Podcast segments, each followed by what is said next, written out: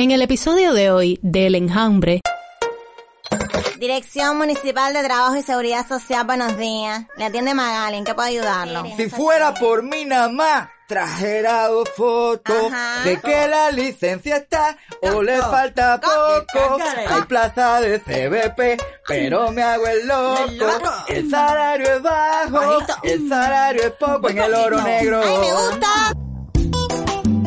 Cuarentena, PCR para todo el mundo, ¿sabes? Positivo. Porque eh, era quitar dinero de una parte para poner en otra. Negativo. Estás hablando por un lado de imponer multas de dos mil dólares. Positivo. esta semana Calviño estuvo hablando acerca de que hay que controlar la ansiedad respecto a la tarea de ordenamiento. Ay, por mi madre, ¿no? Bueno, el gobierno determinó que el precio entonces máximo a partir de ahora en los comedores herreros va a ser de 18 pesos. Todavía alto, porque de- y- antes, y antes además- cuánto se pagaba un comedor obrero centavos. Unos centavos. Dijo en una reunión del Consejo de Defensa de la capital, y cito, todo precio que crezca 2.5 veces entre los trabajadores por cuenta propia se considera abusivo y especulativo. Gastón Cisnero, ¿eh? Logístico y almacenero. ¿En serio? En serio, yo Ah, no qué sé por qué. Entonces ya no se puede seguir llamando Estado socialista. Creo que es lo que está pasando, pero no entiendo por qué está pasando. Creo que ellos están viviendo una situación más compleja de la que esperaban. Esas costumbres que tiene de... Qué linda es Cuba, quien la defiende la quiere más. Hay que ensayar, chicos, hay que ensayar. Hola, hola enjambreros, ¿cómo están? Hoy es sábado, sábado 16 de enero y este es nuestro episodio número 54. Buenos días, buenas tardes, buenas noches. Este es un podcast de El Toque, el desinformativo radial número uno de Cuba. Yo soy Lucía Marsh y esto es El Enjambre. Yo no veo la televisión ni me conecto por internet.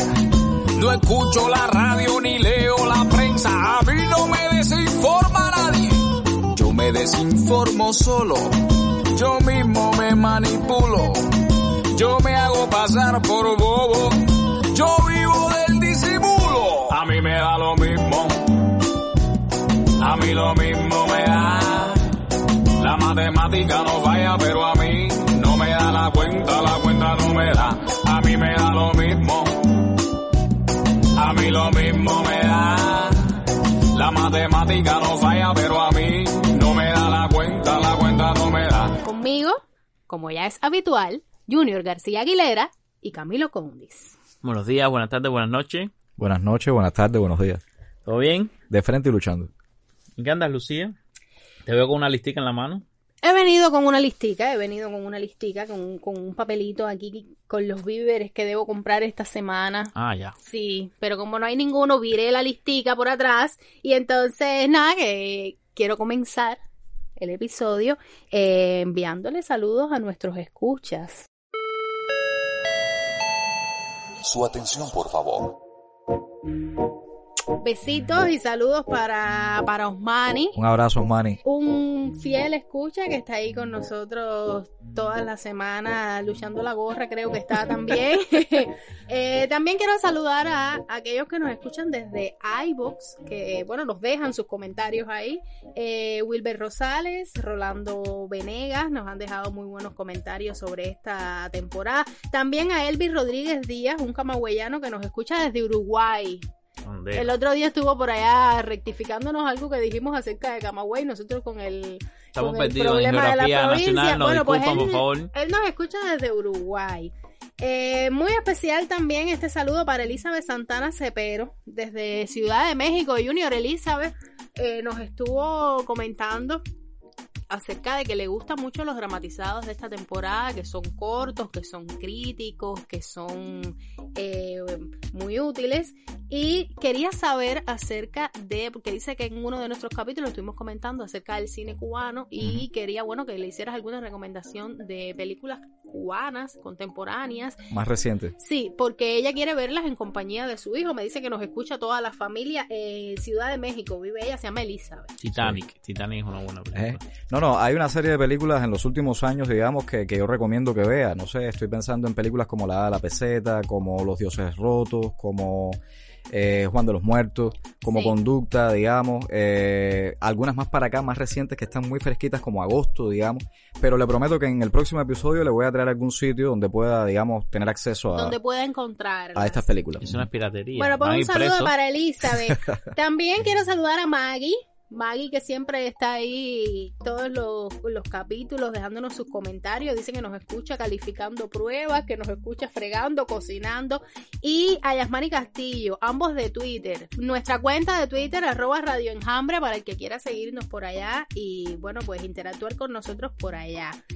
También quiero saludar a César y Alberto Arego del grupo de debate a Marquiño, que siempre está ahí presionándonos toda la madrugada con el capítulo, a Carlos Morales. Marquiño es el que empieza desde el jueves a preguntar que cuándo está el capítulo. cuándo está el capítulo. Marquiño, Eh, si, si, pre- si estás escuchando ahora mismo, recuerda que ya casi. Ya, ya casi, Marquiño. Óyeme, eh, en el grupo de debate muy activo esta semana, todos los que quieren unirse al grupo de debate de Telegram, Telegram está súper pegada como aplicación ahora mismo, t.me slash enjambre debate. sé para que tú te enredas. Enjambre debate. Enjambre Debate. Y también, bueno, pues pueden entrar al canal, que ahí también estamos compartiendo contenido. El canal es eh, Radio Enjambre, ¿no? Sí, T.me, Radio. Enjambre. Y quiero enviar, quiero para ya terminar esta sección. Yo de tengo un saludo, yo tengo un saludo ¿Tiene un al saludo, final. Junior? Sí, para Alito Abad. Para Eh, Lito un Abad. excelente músico que además nos hizo un tema para el enjambre que, que ha gustado mucho. Mucha gente me ha dicho, oye, qué bueno está el tema, fue hecho directamente para el enjambre, sí. Sí. Así que Alito, un abrazo para ti, de verdad, y muchísimas gracias, mi hermano. Con Alito tuvimos la oportunidad, eh, lo llamamos esta semana, Hablamos con él esta semana. hablamos con él esta semana, estuvimos hablando, nos dio algunos consejos porque, ¿sabes? Nosotros Mm. hacemos todo muy... eh, yo le explicaba a él que, que nosotros somos autodidactas en todo lo que hemos hecho con, con el tema del podcast, del audio, de la edición, de todo eso. Y él nos dio algunos consejos ahí de, Ay, qué bueno. de tratamiento del audio y eso, ¿no? Para ver cómo vamos ahí mejorando las cosas. Todos los días se aprende algo bueno y me parece que nos dijo algunas cosas bastante útiles. Y bueno, muchísimas gracias. Lo llamamos realmente para agradecerle, ¿no? Para agradecerle el tema porque ya lo habíamos usado, pero no habíamos podido ni, ni agradecerle por, Por toda la locura no- que había no nos este ha año. dicho el título de cómo se llama la canción. Ah, no, nos ha dicho. el- Sí. Bueno, Alito, escríbenos y, y ponle título a la sí, canción. es, es la canción Oye cómo se escucha el enjambre. Eh, muchas gracias a a Alito por esta canción. Camilo, ¿tú quieres saludar a alguien? ¿Yo? ¿A nadie? Aprovecha. No, yo no. Bueno, yo sí tengo un saludo más ya para cerrar. Sé que se me quedan Ay, personas, ah, antes de que bueno. termines, Lucía, déjame saludar a quien más. Junior. Yo quiero saludar a todas aquellas personas que juegan a la bolita y que escuchan nuestro programa. no, mentira. Sí, salió No, el 53. Es que, está- salió no, el 53. es que sí, estaba pensando que hoy es el 54. ¿Y ¿Ustedes saben qué cosa es el 54? No, ¿Qué? ¿qué cosa es? Bueno, pues es flores, gallina, blanca, sueño, timbre, cañón y rosas. Así que a todas estas personas o a todas las personas que tengan estos nombres, a quien se llame Flores, Flor. Cañón, Rosas, Gallina, en fin, eh, un saludo. No, ya en serio. Y para cerrar quisiera enviar un saludo muy, muy, muy especial a Talía Fernández, que estoy segura que está viendo en este momento el enjambre, eh, quien hace las mejores croquetas de La Habana.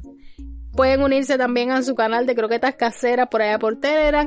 Eh, no se van a arrepentir, señores. Las mejores croquetas de La Habana.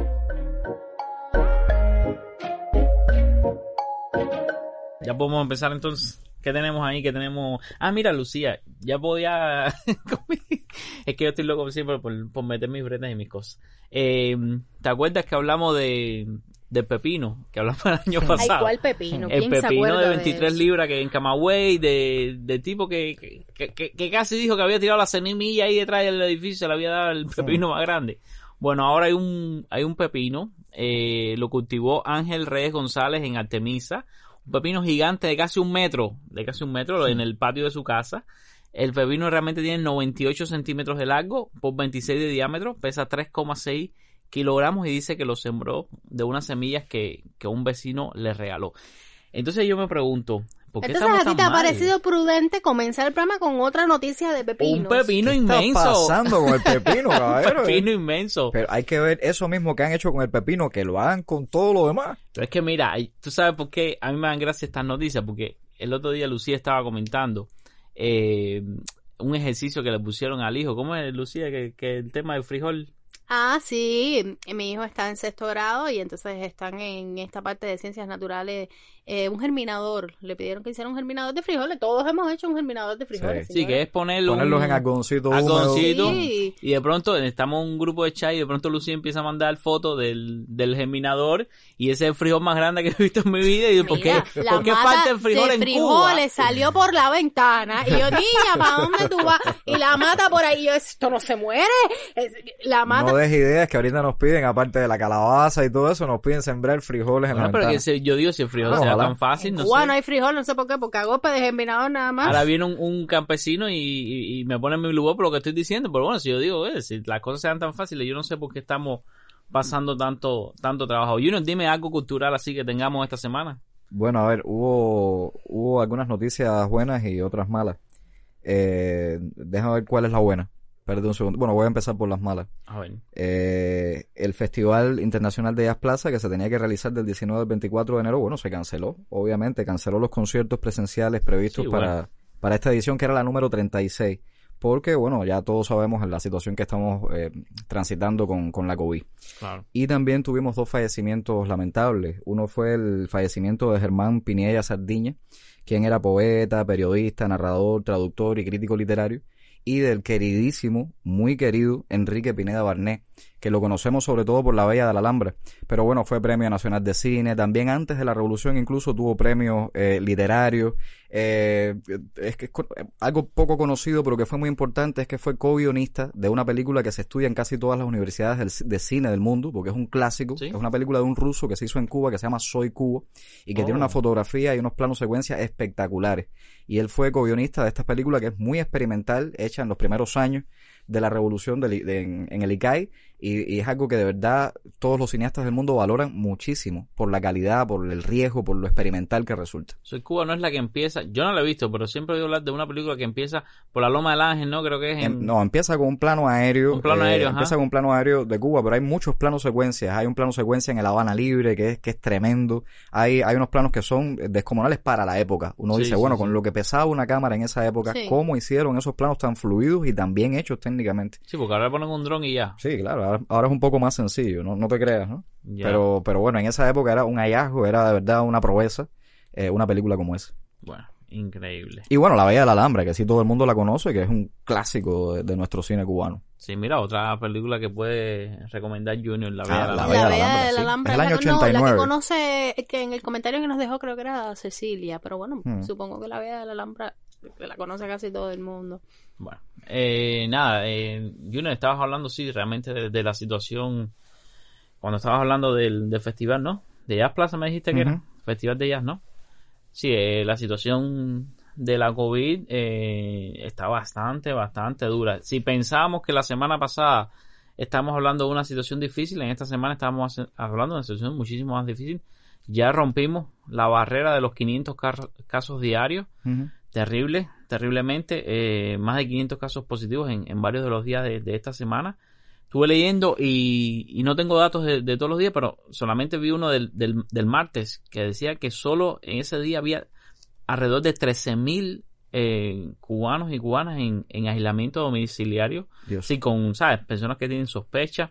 Si no estamos hablando de, de números bajos, porque siempre vemos, nos enfocamos en, en los casos positivos, pero esos casos positivos también hay todo eh, una serie de, de personas que pueden ser cinco o seis veces esa cantidad o quizás hasta más, que son contactos que están bajo sospecha y, y entonces tienen que hacer cuarentenas y, y- y nada, es, es bastante complicado porque realmente eh, son muchas personas en, en riesgo. Y bueno, eh, el gobierno insiste en que en que más del 60% de los casos confirmados durante las últimas semanas son de viajeros internacionales y sus contactos locales. Se ha dicho que, que ahora estamos como que viviendo la ola de, de fin de año, de las personas, sí, los cubanos que vinieron de visita en fin de año, hicieron fiestas, hicieron de todo y, y que ahora estamos eh, viendo, ¿no? Pagando El- las consecuencias. Sí, pagando esas consecuencias y bueno, hay que ver si realmente están así, pero bueno, ellos, ellos afirman que son números así tan altos. Se puede decir que estamos viviendo ahora mismo en Cuba el peor momento con, con la pandemia. Sí, sí, sí, sí, sí, no, definitivamente este es el, el pico más grande que hemos tenido, este es el pico más grande, ya hoy amanecimos por debajo de los 500, 400 y tantos casos, pero también ya, ¿sabes? Eh, son números que ya son mucho más serios de que la ola que la hora anterior, ¿no? Y lamentamos muchísimo también los fallecidos eh, y también las personas de gravedad, las personas que están realmente pasándola mal ahora con, con la COVID. Sí, incluso, du- incluso durante la semana salieron varios artículos en, en, en los periódicos eh, de la prensa oficial en Cuba donde como desmitificaban el aquello de que los niños no se enfermaban porque había casos hasta de, hasta de niños de un mes de nacidos que habían sido infectados, adolescentes. eh, Durán habló Sí, en la que, era, televisión. como que era importante que la gente entendiera que no son inmunes, que sí se enferman Exactamente. y, y, en, Y en Durán habló medida. bastante duro en la televisión de eso. Y, y ahí, bueno, ahí, eh, Durán ha sido duro en varias oportunidades, pero creo que, que- y, y- y ha recibido críticas en varias oportunidades. Pero creo que en este caso eh, realmente tiene razón cuando él dice, ¿qué tú haces con un niño de meses? Eh, ¿Sabes? ¿Cómo se te infecta un niño de meses? Porque el niño de meses no sale para la calle a caminar y no se infecta por ahí ni una cola de pollo ni un nada.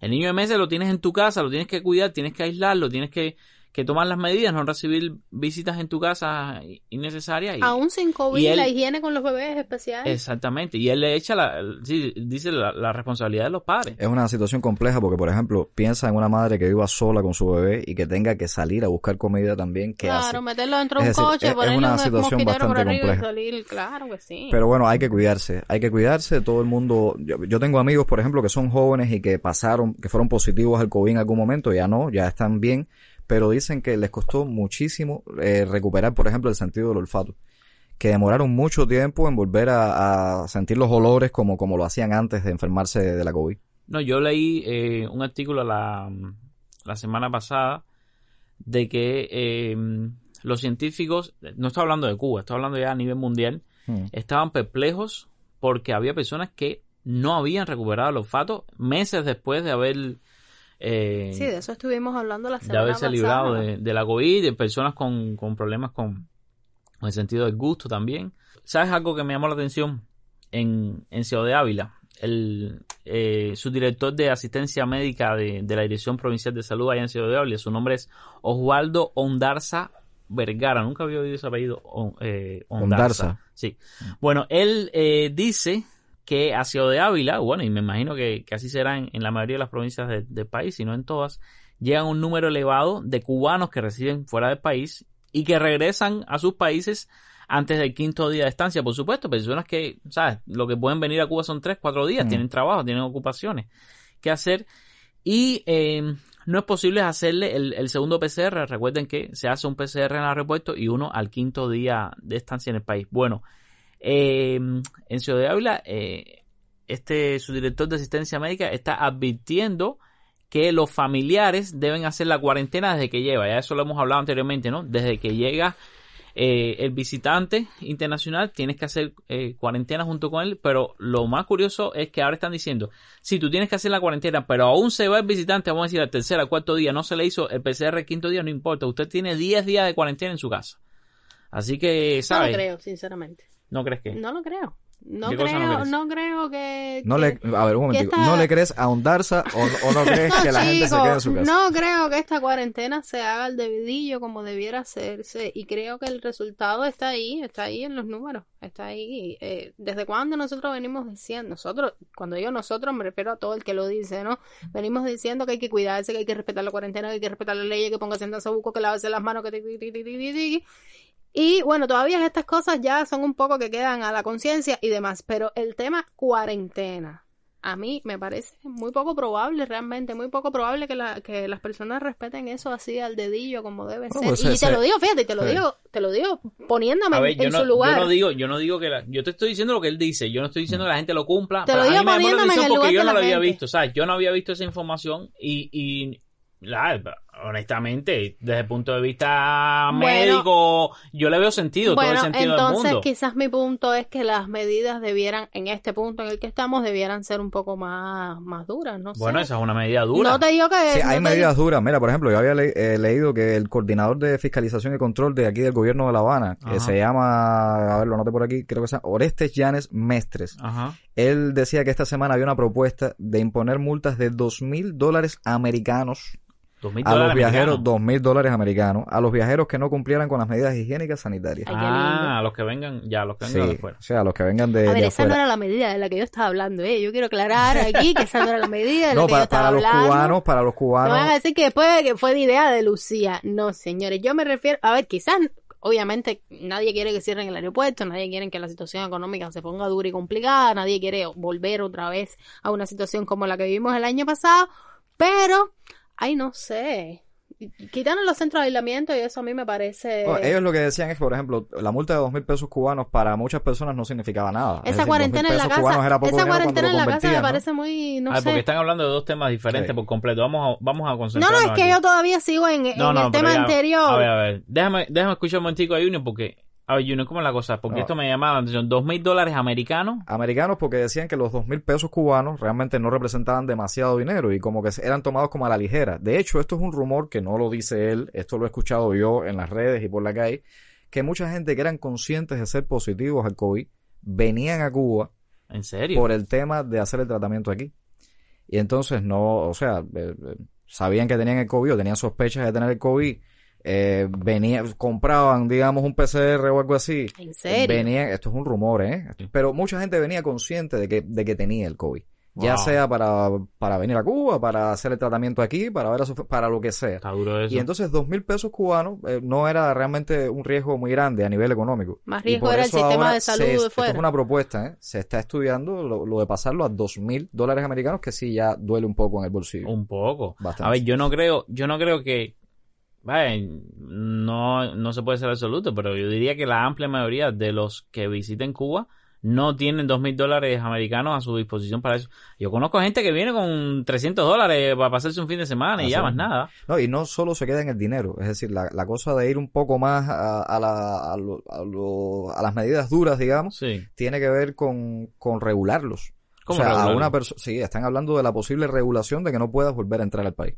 Wow. Es decir, que no, no es solo el Es decir, dinero. si Bueno, vienes, si es el caso de, del rumor, este rumor, entre si es el caso ese de que No, pero personas tú no puedes probar conscientes eso, de que tú no están puedes probar eso. No, obviamente, pero siendo el probarlo. caso, la multa es poca.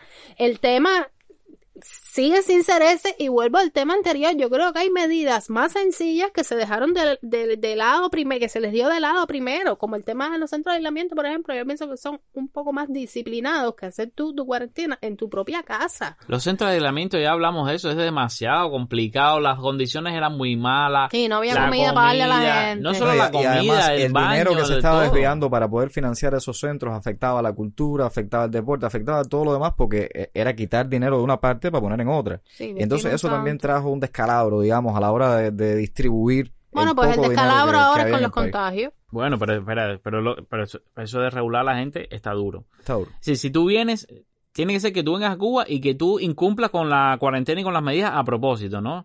Eh, Sí, supongo que se haga un proceso penal, porque eso tiene que, que comprobarse que tú eres un violador Sí. consciente o, o Consciente, que, o sí. que lo has hecho en reiteradas sí, que ocasiones. hiciste una o- fiesta, algo así. Exacto, que has cometido una indisciplina demasiado grave o algo así, pero bueno, se está pensando en, en esa posibilidad penal de regularlos para que no puedan entrar a Cuba por un tiempo, supongo. Bueno, espero que esa propuesta no, Ojalá que no avance de ese, no avance de no ese modo, porque realmente lo veo demasiado duro. Decir, ya hemos hablado extensivamente en, en- en el enjambre del tema de los regulados, eh, tanto a la entrada como a la salida del país, y realmente, realmente eh, espero que esto no, que esto no avance así.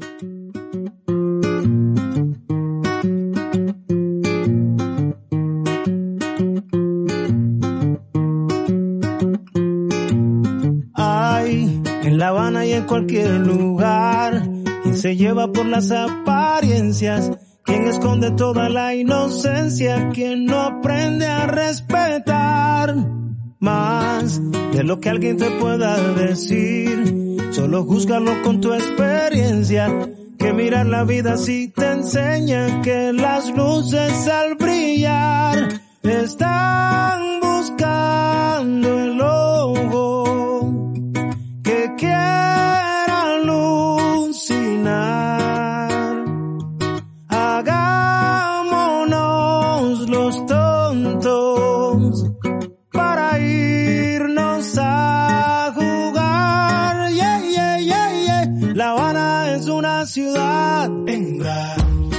no tiene freno ni tampoco riendas, donde si te duermes te pasan la cuenta, ya no existe el tiempo y nada es mentira ni es verdad. La Habana es una ciudad hembra que no tiene freno ni tampoco riendas, donde si te duermes te pasan la cuenta, ya no existe el tiempo y nada es mentira. ni Bueno, nada, Junior, eh, me dices eso y tú sabes en, en lo primero que pienso, compadre. En la cantidad de fotos que están apareciendo en las redes sociales de turistas en las calles cubanas sin nasobuco. Y cuando hablo turistas en las calles cubanas lo digo así ampliamente porque han sido en varias provincias del país. Por ejemplo, el otro día había unas eh, fotos. ¿Quién fue? Creo que fue Jansen, Jansen Moreno que las publicó, en, que eran turistas en Varadero, que estaban, vamos a decir, a 10 metros de unos policías sin nasobuco. Estaban como, se veían las fotos, quizás como hablando con un taxista o algo así.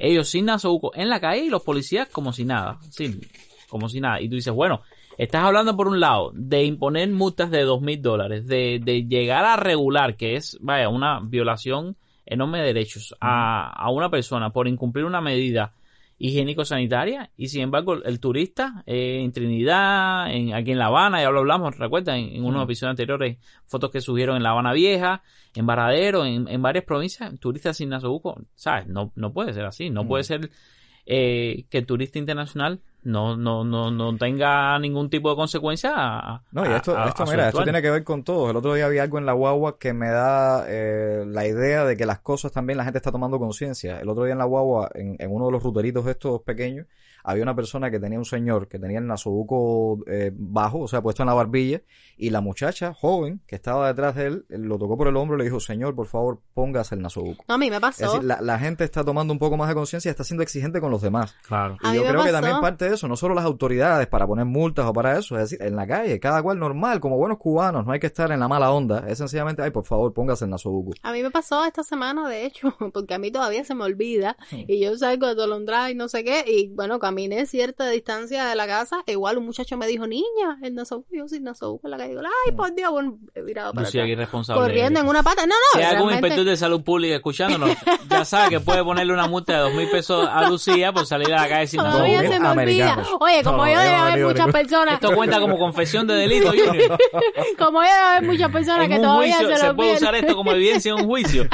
Ay, ya no sea tan plástico. Bueno, bueno la, la situación realmente, la- realmente en el país se ha complejizado bastante. Hay cuatro provincias, no es poco, cuatro provincias en transmisión autóctona limitada. Son La Habana, Matanzas, Santiago de Cuba y Guantánamo. Y estoy hablando de, de datos de, de anoche mismo, ¿no? De la, de la mesa redonda. En Oriente y en Occidente, qué casualidad. Por acá La Habana y Matanza y por allá Santiago y Guantánamo. No, no, terrible. Eh, y, y así se está, eh, sí, como que han ido hacia atrás, ¿no? La mayoría de, de las provincias, aunque hay algunas que, que, que todavía se Sí, mantienen. en fase 1 tenemos Artemisa, Mayabeque y Villa Clara. Esto no tiene Tony San. Yo me imagino el mapa así de Cuba, como que re- con las provincias regadas, así, por- co- co- tratando de agrupar a todo el mundo. Y es que es muy difícil porque la situación es diversa, diferente Sí. en cada. Bueno, por lo menos Artemisa y Mayabeque están al lado Sí, una de la bueno, otra. eh, fase 1, Artemisa, Mayabeque y Villa Pero Clara. mira, en la fase 3, por ejemplo, está Pinar del Río, que estaba acá en el extremo occidente, está Cienfuegos, que es el centro del país, Ciego de Ávila pegadito, y bueno, Camagüey a continuación de Ciego de Ávila. Ya. Bueno, eh, todavía quedan en la nueva normalidad, es decir, que no, han- no, no se ha deteriorado la situación, quedan, eh, por suerte, Santi Espíritu, Las Tunas, Holguín, Grama y, y la Isla de la Juventud. Eh, Felicidades para esa gente, un aplauso Sí, deportivo un para aplauso esa deportivo gente. por- por- La gente buena, Oquín, los míos. que por lo menos están siendo quizás más disciplinados. a la cabeza ¿no? de la emulación por el COVID. Óyeme, eh, no, no, broma, aparte de terrible La Habana otra vez en transmisión autóctona limitada. Tú sabes que me llamó la atención que en Santiago el toque de queda es desde las 7 de la noche hasta las 5 de la mañana. Sí. Y en La Habana primero se anunció así, desde Sí. las 7 y, Y después lo se pasaron formó un para las lío. Sí, lo pasaron para las 9 después. De las 9 de la noche a las 5 A de la ver, mañana. también hay una cosa lógica. En La Habana, La Habana es más grande, ¿no? Es- eh, los, digamos, los tramos para cuando tú sales del trabajo, para sí. llegar a tu casa, eh, quizás demoras más tiempo. También hay que estar mucho tiempo en la parada, qué sé yo. Y por eso yo entiendo la lógica de que se, se pase para las 9, porque las 7 era demasiado temprano, digamos. Sí. Y bueno, en el tema de transporte ya, ya se había anunciado la suspensión del, del transporte in- interprovincial entre todos los territorios afectados. Y, eso fue cuando empezó el tema con La Habana en fase 1, no sé qué, ni siquiera había pasado a la, a la transmisión autóctona limitada. La empresa viajero, que es la que se encarga de la, de la transportación interprovincial, había ya afirmado que no iban a hacer transporte hacia ninguna provincia que estuviera en, en fase 1 o, o más abajo y que además no se venderían boletos para estas provincias hasta el 7 de febrero de este año, del 2021. Y eso es si mejora la situación epidemiológica. Así que, que si de, de aquí al 7 de febrero eh, no han mejorado las condiciones, seguiremos sin, sin transporte, Sí. sin transporte Oye. interprovincial. Resulta que la ministra de Educación cubana, Enaelsa Velázquez Coviella, amiga de Camilo Condi. Eh, no, amiga de Twitter, digo yo. Eh, en, casualmente en Twitter anunció el paso de 34 municipios del país a la fase de transmisión autóctona.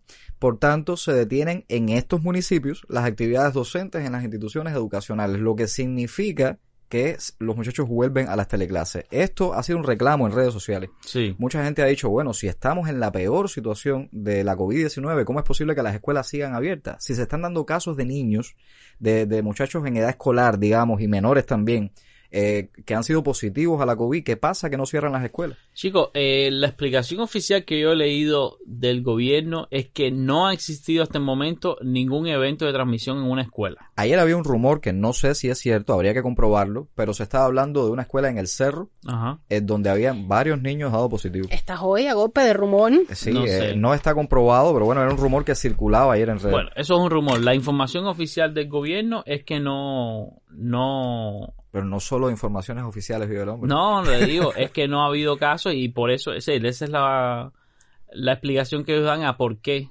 no se apresuran en cerrar las escuelas. Eh, no se decirte motivo de, de por qué en las Yo creo que escuelas no hay que esperar no ha a que, no hay que esperar a que ocurra. Pero tú sabes lo que, lo que a mí me llama la atención, sin embargo, de, de esto, es que las teleclases no empezaron inmediatamente.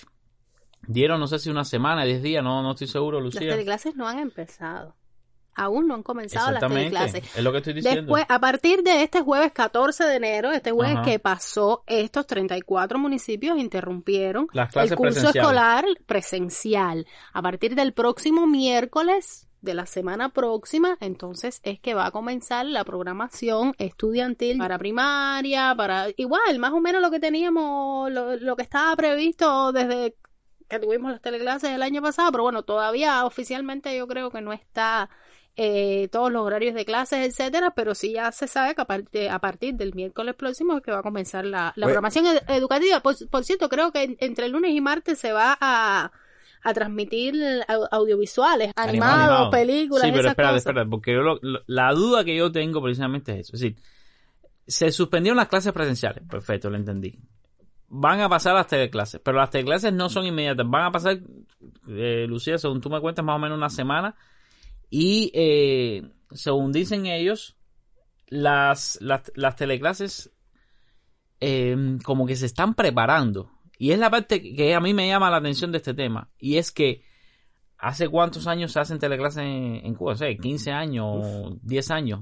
Sí, y como que no van a usar, sí, como que ellos no usan videos viejos de teleclases, que eso- tienen que ser las mismas clases, ¿Tú digo ¿Nunca yo. has visto una teleclase, Camilo? No, yo no soy Camilo, de las esa época. teleclases no soy de recientes, esa las época. teleclases que hay ahora, olvídate de la época, las teleclases al menos que yo veo todas las semanas, los profesores tienen su nosobuco puesto y, el- y los primeros minutos de la teleclase son para recordarles a los niños las medidas higiénicas, para recordarles a los padres. eh, Pero ¿por qué no se reciclan las clases viejas? Es lo que no entiendo. No, Porque tú puedes poner un mensaje ahí. También hay algunos al profesores que, que, bueno, tra- viven de esto, ¿no? Eh, Yo, yo entiendo que si tienen trabajo, que bueno. Es decir, no, en ese caso no quiero quitarle trabajo a los nuevos profesores que ahora están haciendo estas teleclases. Aunque es cierto que algunos, algunas se podrían reutilizar. Digo yo, ah, no, a ver, yo estoy hablando desde, No, te voy a desde el más algo- profundo Te desconocimiento. voy a decir algo que viví en estos días. Yo me bajaba del rutero para ir a- para la casa, que, o sea, de- desde la parada hasta mi casa son como tres cuadras, y delante de mí se baja una madre con una niña que por lo que escuché estaba en cuarto grado. Eh, y venían caminando delante y yo venía detrás. Y, y- y la madre le pregunta a la niña, bueno, mi amor, ¿cómo te va? ¿Cómo te fue en la escuela? ¿Qué sé yo? Estamos hablando de cuarto grado, Sí, que sí. históricamente sabemos que es uno de los grados más difíciles de la primaria. Y la niña en un momento le confesó a la mamá, mira mamá, la verdad es que este año yo no he aprendido absolutamente nada. Wow. Y eso me pareció terrible porque me puse a pensar en el mío, que también está en cuarto grado, y yo dije, bueno, es que ha sido bastante difícil para, para los muchachos, porque en, entre eso de que estoy en la casa con la teleclase, voy para la escuela, pero no sé cuánto tiempo voy a estar en la escuela, no sé, eh, la adaptación, eh, empezar el contenido, y lo cierto es que muchos estudiantes han visto perjudicada, o sea, el aprendizaje de su grado Sí, sí, en sí, este año. Sí, en, todos los niveles de enseñanza. Sí, sí. En todos los niveles de enseñanza.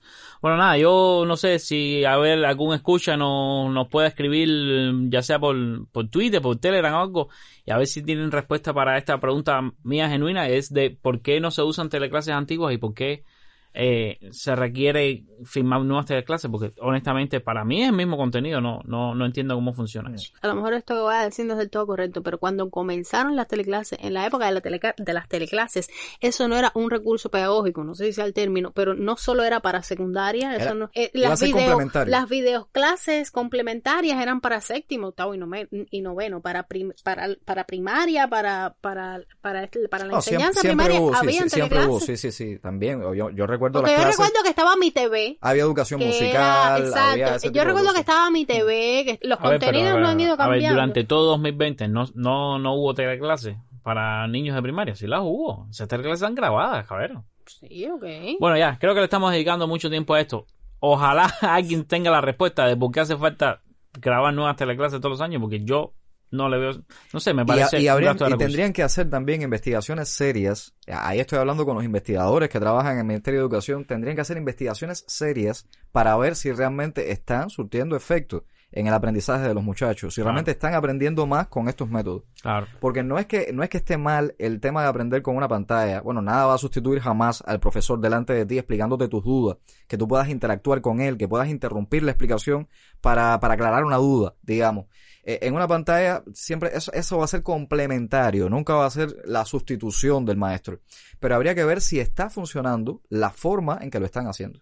Con números, ¿eh? No es simplemente de bla, bla, bla, así que bonita, eh, nos está quedando bien. Con números. ¿Funciona? ¿Surte efecto? ¿Aprenden más? Yo no creo que el objetivo sea aprender más. El objetivo debe ser aprender lo mismo. Sí, bueno. O por lo menos Al mantenerse menos las ahí. teleclases que Vaya. vimos, al menos las teleclases que vimos durante la cuarentena anterior, en el año pasado, estaban orientadas las teleclases a una ejercitación de contenido y a una orientación de los trabajos prácticos integradores que tenían que entregar los muchachos cuando llegaran a la escuela, que iba a ser su sistema evaluativo. No, hablaste como si fueras ahora viceministra de Educación. No, porque a lo que me refiero es que quizás esta sea un poco la respuesta que busca Camilo. Yo no necesito ver otra vez otro bloque de teleclase. O sea, los niños, yo no, porque yo voy a ver las de sexto, no las que ya vi de quinto, pero los niños de quinto, yo no sé si ese sea, ese método evaluativo sea el mismo que vayan a usar, etcétera. Yo creo que sí necesitan que les impartan contenido directamente, contenido nuevo, y sobre todo en grados de tanta dificultad, como dice Junior, que son eh, cuarto, quinto y sexto. Bueno, y hablando de cuarto, quinto y sexto, ¿cómo les va al cuarto, quinto y sexto bate del equipo Cuba? ¿Cómo, cómo va el tema de la Serie Nacional No, de eso está complicado con, con el COVID. Ya hemos hablado de varios casos. Algunos incluso fueron falsos positivos, ¿sabes? Y este, este semana igual volvieron a hacer. Ahora quieren meterlo en una burbuja. En una burbuja. Sí, en una burbuja. Ciencia ficción, un estadio en forma de burbuja. No, eso es un, un método que se usó eh, en, en varios países de... eh, fue muy famosa la burbuja de, del, del básquet en los Estados Unidos, de la NBA. Fue muy famosa porque parece que fue bastante efectiva. Y es nada, es un una super aislamiento de los jugadores que no tengan contacto eh, con, con nadie exterior que no sean los mismos jugadores y los equipos y qué sé yo. Y, y sí, estuve leyendo que quieren hacer esa burbuja porque se han demorado. Cada vez que un equipo sale alguien que da positivo, entonces se paran todos los juegos, no sé qué. Hmm. Cuarentena, PCR para todo el mundo, ¿sabes? Y, y parece que ahora quieren que hacer, quieren hacer el sistema de burbuja ese para terminar la serie nacional, que ya lo que le queda es la postemporada. Y, y nada, eh, andan, andan en esos planes ahora, extremando medidas para aislarlo, vamos a decir así, del mundo exterior, ¿no? Para Mm. decirlo de alguna manera. Y que se pueda terminar la, la serie, serie nacional. Pero bueno, ahora que, que hablamos de esto, seguimos hablando de esto, Junior. Eh, yo vi una información, nosotros generalmente no hablamos de nada que, no, que sea fuera de Cuba, pero bueno, esto es bastante relacionado con, con Cuba, sobre todo con basado en la información que dice el gobierno de que el 60% de, de, lo- de los casos que ellos han detectado vienen de, de- del exterior y que si de los Estados Unidos, muchos viajeros, etcétera. Ya sabemos que, que Cuba, ya de esto lo, lo hablamos en episodios anteriores, eh, exige ahora un PCR para entrar a- al país, ¿no? Para poder viajar hacia. Cuba tienes que pensar, presentar un PCR en el aeropuerto. Lo mismo ha hecho Canadá, Reino Unido, China, varios países de- del mundo. Para poder montarte un vuelo internacional hacia sus territorios tienes que presentar una prueba PCR negativa. Bueno, esta semana se sumó ya Estados Unidos. Eh, así que si planean viajar a, esta- a Estados Unidos o vive en Estados Unidos, va a venir a Cuba y necesita regresar, tiene que tener en cuenta que a la hora de regresar necesita presentar un PCR negativo. Si Estados Unidos realmente está pidiendo dos tipos de pruebas o aceptan Esto es, disculpa, esto es, a- eh, antes que se me olvide, esto es a partir del, del 26 de enero. Bueno, el, el Centro de Control de, de Enfermedades Infecciosas de los Estados Unidos dijeron que aceptarían dos tipos de pruebas, los PCR y las pruebas de antígenos. Eh, Al igual que Cuba, realizadas tres días antes de abordar el avión. Yo no sé bien cómo es el tema de la prueba de antígenos en Cuba, pero la prueba más, más, más eh, vamos a decir, popular o, o- o de, o de más fácil acceso en Cuba es la prueba de PCR. No van a aceptar pruebas de anticuerpos, ya hemos hablado en episodios anteriores, las, las pruebas de anticuerpos solamente demuestran que la persona tuvo COVID en, en algún momento, pero no, no dice cuándo. Y lo más curioso, no va a ser suficiente el hecho de estar vacunado. Es decir, usted puede estar vacunado. sabe- sabemos ya que en Estados Unidos están eh, vacunando ya a la población. Eh, por supuesto, es un proceso lento, son 300 millones de habitantes. Pero eh, estar vacunado no va a, a bastar. Eh, aún venga usted vacunado, a la hora de regresar tiene que presentar la prueba PCR porque, como ya eh, hemos hablado anteriormente, la vacuna aún, primero que tienen, la- la- las mejores tienen un 95% de, de efectividad, eso es lo primero.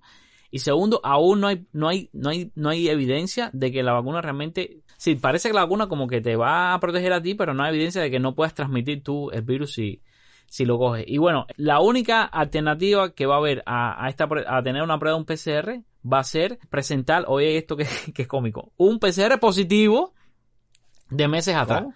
Si un PCR positivo, si, si ya tuviste en los últimos tres meses el, el coronavirus, ya tuviste la enfermedad, la- el COVID-19, fuiste positivo, tienes que presentar este PCR positivo y una carta de una institución médica que avale que usted está apto para viajar. Pero- pero Bueno, pero que, que no, significa nada, a ver, porque eh, ya se han dado casos de personas que se han vuelto a infectar con Parece con la que, parece que esa reinfectación no pasa en, en, en la mayoría de los casos, al menos en los primeros tres meses, Ah, y ellos van a aceptarlo así.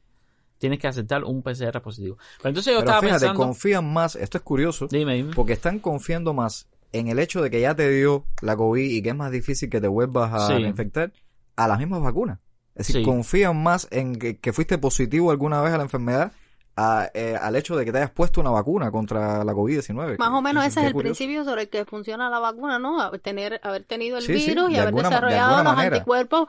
Pero eh, eh, esto no es la varicela, que te da una sola vez. Es decir, esto, esto es un virus que ya se han dado algunos casos de, de personas que se han reinfectado. o sea. No, es Sí. bastante, para mí es, es bastante curioso que, que sea esto, esto lo que van a aceptar. Pero yo estaba sumando esto, fíjate, yo sumé esto con, con, con, con dos informaciones. Una, la que ya eh, comentamos de Ciudad de Ávila, ¿no? Que hay viajeros que vienen por tres días nada más. Entonces, fíjate, si tú vas a venir a Cuba por tres días, tú tienes que llegar y hacerte llegando, eh, te lo hacen el, el PCR en el aeropuerto y te tienes que asegurar de que te den el resultado negativo antes de, de irte. Es decir, por dos días no puedes venir. O no venga por dos, tiene que venir por seis o siete días. No, no. Para que le dé la cuenta. Por tres días. Vamos a poner como mínimo. Sí, pero tú sabes que a veces se demora. Claro, espérate, ahora, ahora voy, ahora voy, a esa, esa es la parte que, que voy a eso. Michelle Cohen, que es eh, una fiel escucha del enjambre, ella, ella no es cubana, ella es norteamericana, pero viaja a Cuba eh, frecuentemente. Ella estaba escribiendo en, escribió en Twitter un hilo preguntándole tanto al MINSAP como al gobierno de La Habana, etiquetándolos, por supuesto, ni el MINSAP ni el gobierno de La Habana le respondieron nunca, porque ellos son así, siempre lo mismo con las cuentas institucionales en Cuba, donde ella misma se preguntaba, ok, mira, si yo voy a Cuba, me pueden garantizar, ¿sabes? Eh, un PCR, dónde me hago el PCR, cuánto me va a costar, en qué tiempo va a estar disponible el resultado, ¿sabes? Una serie de preguntas que es lo que ahora debe preocuparle más a las personas que viajen de los Estados Unidos a Cuba. Realmente eh, ya esto complica eh, los planes de viaje para acá. Si yo voy a ir, yo vivo en Estados Unidos, voy a, a viajar a Cuba, ¿por cuánto tiempo tengo que ir? Primero, no puedo ir por eh, dos días. Si hay personas, tú sabes que vienen, no sé, un viernes en la noche y se van el domingo en la mañana, o de un sábado para domingo incluso, personas que vienen en, en viajes muy cortos porque vienen a ver a la familia brevemente, no tienen tiempo por el trabajo, por lo que sea, ya eso no lo van a poder hacer porque en qué tiempo te van a dar el resultado del PCRS negativo. Está complicada la Está cosa. complicado. Y no se sabe cuánto les cuesta a ellos, digamos, hacerse un PCR en Cuba. No sé, no sé ahora mismo cómo, cómo está eso. Eh, hablamos meses atrás de que se iban a co- a cobrar 40 dólares, después eso había cambiado. No sé actualmente, ni siquiera sé dónde. Ah, bueno, no es tan caro porque yo, yo he escuchado, por ejemplo, que en Nicaragua, donde único se pueden hacer los exámenes para, para saber si eres positivo al COVID o negativo, es en Managua, en la capital. Y que tiene un costo de alrededor de 150 dólares. O sea, es bastante caro. Sí. Sí, sí, sí. O sea, 40 No, pero es en tan Cuba, caro. en Cuba hay, ¿sabes? Ese no, no, no va a ser el problema principal en Cuba. El problema principal en Cuba, y ya Díaz Canel, y lo dijimos en la semana pasada, Díaz Canel lo dijo, que no están llegando a tiempo.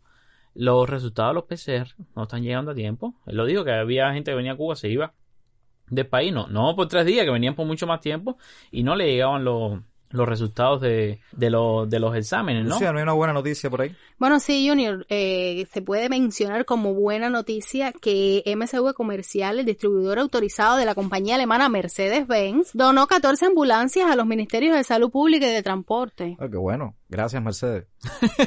Una donación de parte de Mercedes. Bueno, ese es lo único bueno que decir de COVID Junior, no hay más ¿Qué nada vamos bueno. a hacer? Cabrón, una pandemia, la gente se está enfermando, eh, que no hay nada bueno. Ay, la decir. radio antes no era así. En No, las radios se no hablaba. se sobrecumplieron los planes de caña, se sobrecumplieron los planes de azúcar. Azúcar, se ponía música. Y se una no noticia sé. cultural detrás de Había la otra, otro y mo- vamos a hacer esto, y la semana Claro. que viene esto, y vamos a estar se inauguró, sí, se inauguró un teatro, no era así Junior, la Sí. radio antes. Tenemos que volver a eso, caballero, por favor, todos los que nos escuchan. Va, está bueno ya, me voy a poner aquí como Durán. Está bueno ya. Como tal, les voy a decir lo siguiente. Vamos a ponernos las pilas, que hace falta ya que el 2021 de verdad sea un año diferente, o estamos embarcados. Diferente como los episodios del enjambre. No, además, mira, fíjate, vamos a pensar en los chinos. El año pasado era el año de la rata. Es decir, estaba bien que fuera un año tan malo porque era el año de la rata. La rata es mala. Eh, sí, claro, bueno, eh, no, pero vamos, vamos a verlo Ah, así. ya. Y este año es el año del búfalo de metal. Vaya, el búfalo de oro. Vamos a tratar de que esto sea un año de verdad positivo. Vamos a, vamos a No, positivo ponernos- no, positivo Bueno, no, positivo negativo, no, ne- no, positivo no, positivo Vamos a no. que Año sea un año negativo, por en favor. el, en el buen sentido de la palabra. Negativo o sea, en el buen negativo sentido de la palabra. COVID-19. Ya. Bueno, la cosa está complicada, Carlos. Vamos a, vamos a refrescar con algo, vamos a refrescar con algo, porque es verdad que el tema de la COVID Sí, es bastante, es bastante deprimente. ¿Qué hay por ahí bueno? Algo de reggaetón, Lucía. Buenísimo. Algo de reggaetón, por favor. ¿Qué hay de bueno? Pues nada, el espacio humorístico de la semana que usted tanto espera. como Pero gusta. tiene reggaetón. Sí, tiene reggaetón. Ah, el de esta semana tiene reggaetón porque como dice la canción, si necesita reggaetón, dale. Pues esta semana tenemos eh, a un grupo, a un grupo de directivos que van a una empresa en busca de trabajo. Y para ¿Cómo? su sorpresa no hay otra opción que conformar un grupo de reggaetón. Eh, Junior, preséntalo. Pues nada, realizado por un grupo de actores anónimos y con la escritura de la única Lucía Marsh, escuchemos Producto Interno Bruto. No lo digo yo, lo dice la gente. No lo digo yo, escucha y aprende. No lo digo yo, lo dice la gente. No lo digo yo, cultiva tu mente.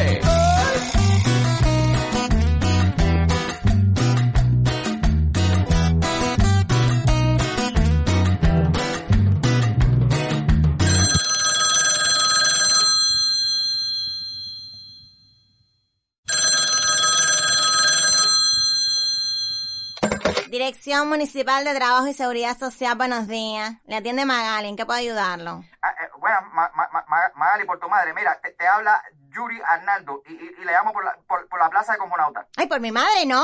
No, claro que la plaza no era de cosmonauta. Yo no le dije eso. ¿De dónde usted sacó eso? Lo que le dije fue que revisara su correo nauta. Ay, ay, por tu madre, Magali, pero usted no me dijo a mí que yo iba a ir a Marte. No, no, no, no, no, no, no, no. Yo no le dije a usted que iba a ir a Marte. Le dije que la licencia estaba el martes. La plaza es de custodio. ¿De qué? Sí, de custodio. ¿De custodio? Bueno, mire el lado positivo de las cosas, por Dios. El parqueo no tiene techo. Ahí puede ver las estrellas, la galaxia, el cosmos. Por tu madre, Magali. Un avión. Dios mío, qué malcriados son esta gente. Óyeme, mira con lo, con lo que uno trabaja. Caballero, ni que fueran nuevos. No me han dejado ni almorzar a la hora esta. Mira esto. Dirección Municipal de Trabajo y Seguridad Social, buenos días. Le atiende Magali, ¿en qué puedo ayudarlo? Sí. Ay, oh, hola, mi amor, ¿cómo estás? Oye, oye, soy yo. Mira, te llamaba porque es que se me quedó la llave dentro de la casa. Man- Manolito, Manolito, estoy cansada de decirte que no me llames al trabajo, Manolito. Me van a regañar por tu culpa, chico. Además, ocupas la línea y esto aquí está en candela. Fíjate lo que te voy a Pero, decir. pero, pero, pero, pero di tú, Magali. Ay, mi madre. Magali, ¿y ahora qué yo hago? No sé, entra por la ventana o brinca por el techo y entra por la puerta del patio, no sé. Cuando una puerta se cierra, otra se abre por tu madre. Magali, Magali, deja la gracia, Magali, que tú sabes que estoy jodido de la rodilla. Además, a, a ver, ¿a ti te falta mucho ahí? Manolito, déjame trabajar, por favor, Manolito. De aquí yo no me puedo ir hasta las 6 de la tarde, Manolito, tú lo sabes. Manolito, a esta hora yo ni he almorzado, Manolito. Bueno, está, está bien, está bien, ya, hasta luego, chao, te amo. Pan tieso este que uno se tiene que comer. Esto vale un peso. Ah, Está más duro que yo, fíjate.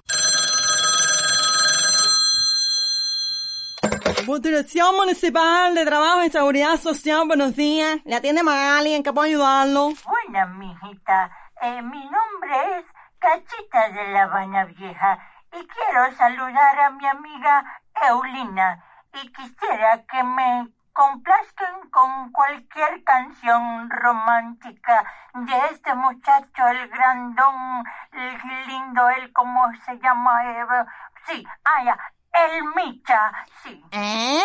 Señora, ¿de qué usted está hablando, señora? Ah, ah, ah, ay, por, por, por tu madre, pero, pero eso no es Radio Enciclopedia. No, señora, esta es la Dirección Municipal de Trabajo y Seguridad Social. Está equivocada. Ay, ay, por mi madre. Ay, mijita, disculpa, mijita, qué pena, qué pena. Tranquila, señora, ya estoy acostumbradita. No se preocupe. Y ve, ve, ve, ven acá, mijita. Ya de paso puedo hacerte, puedes decirme si ya están pagando las chequeras. No, no, todavía. Hasta la semana próxima. Venga acá, vaya, por, por curiosidad.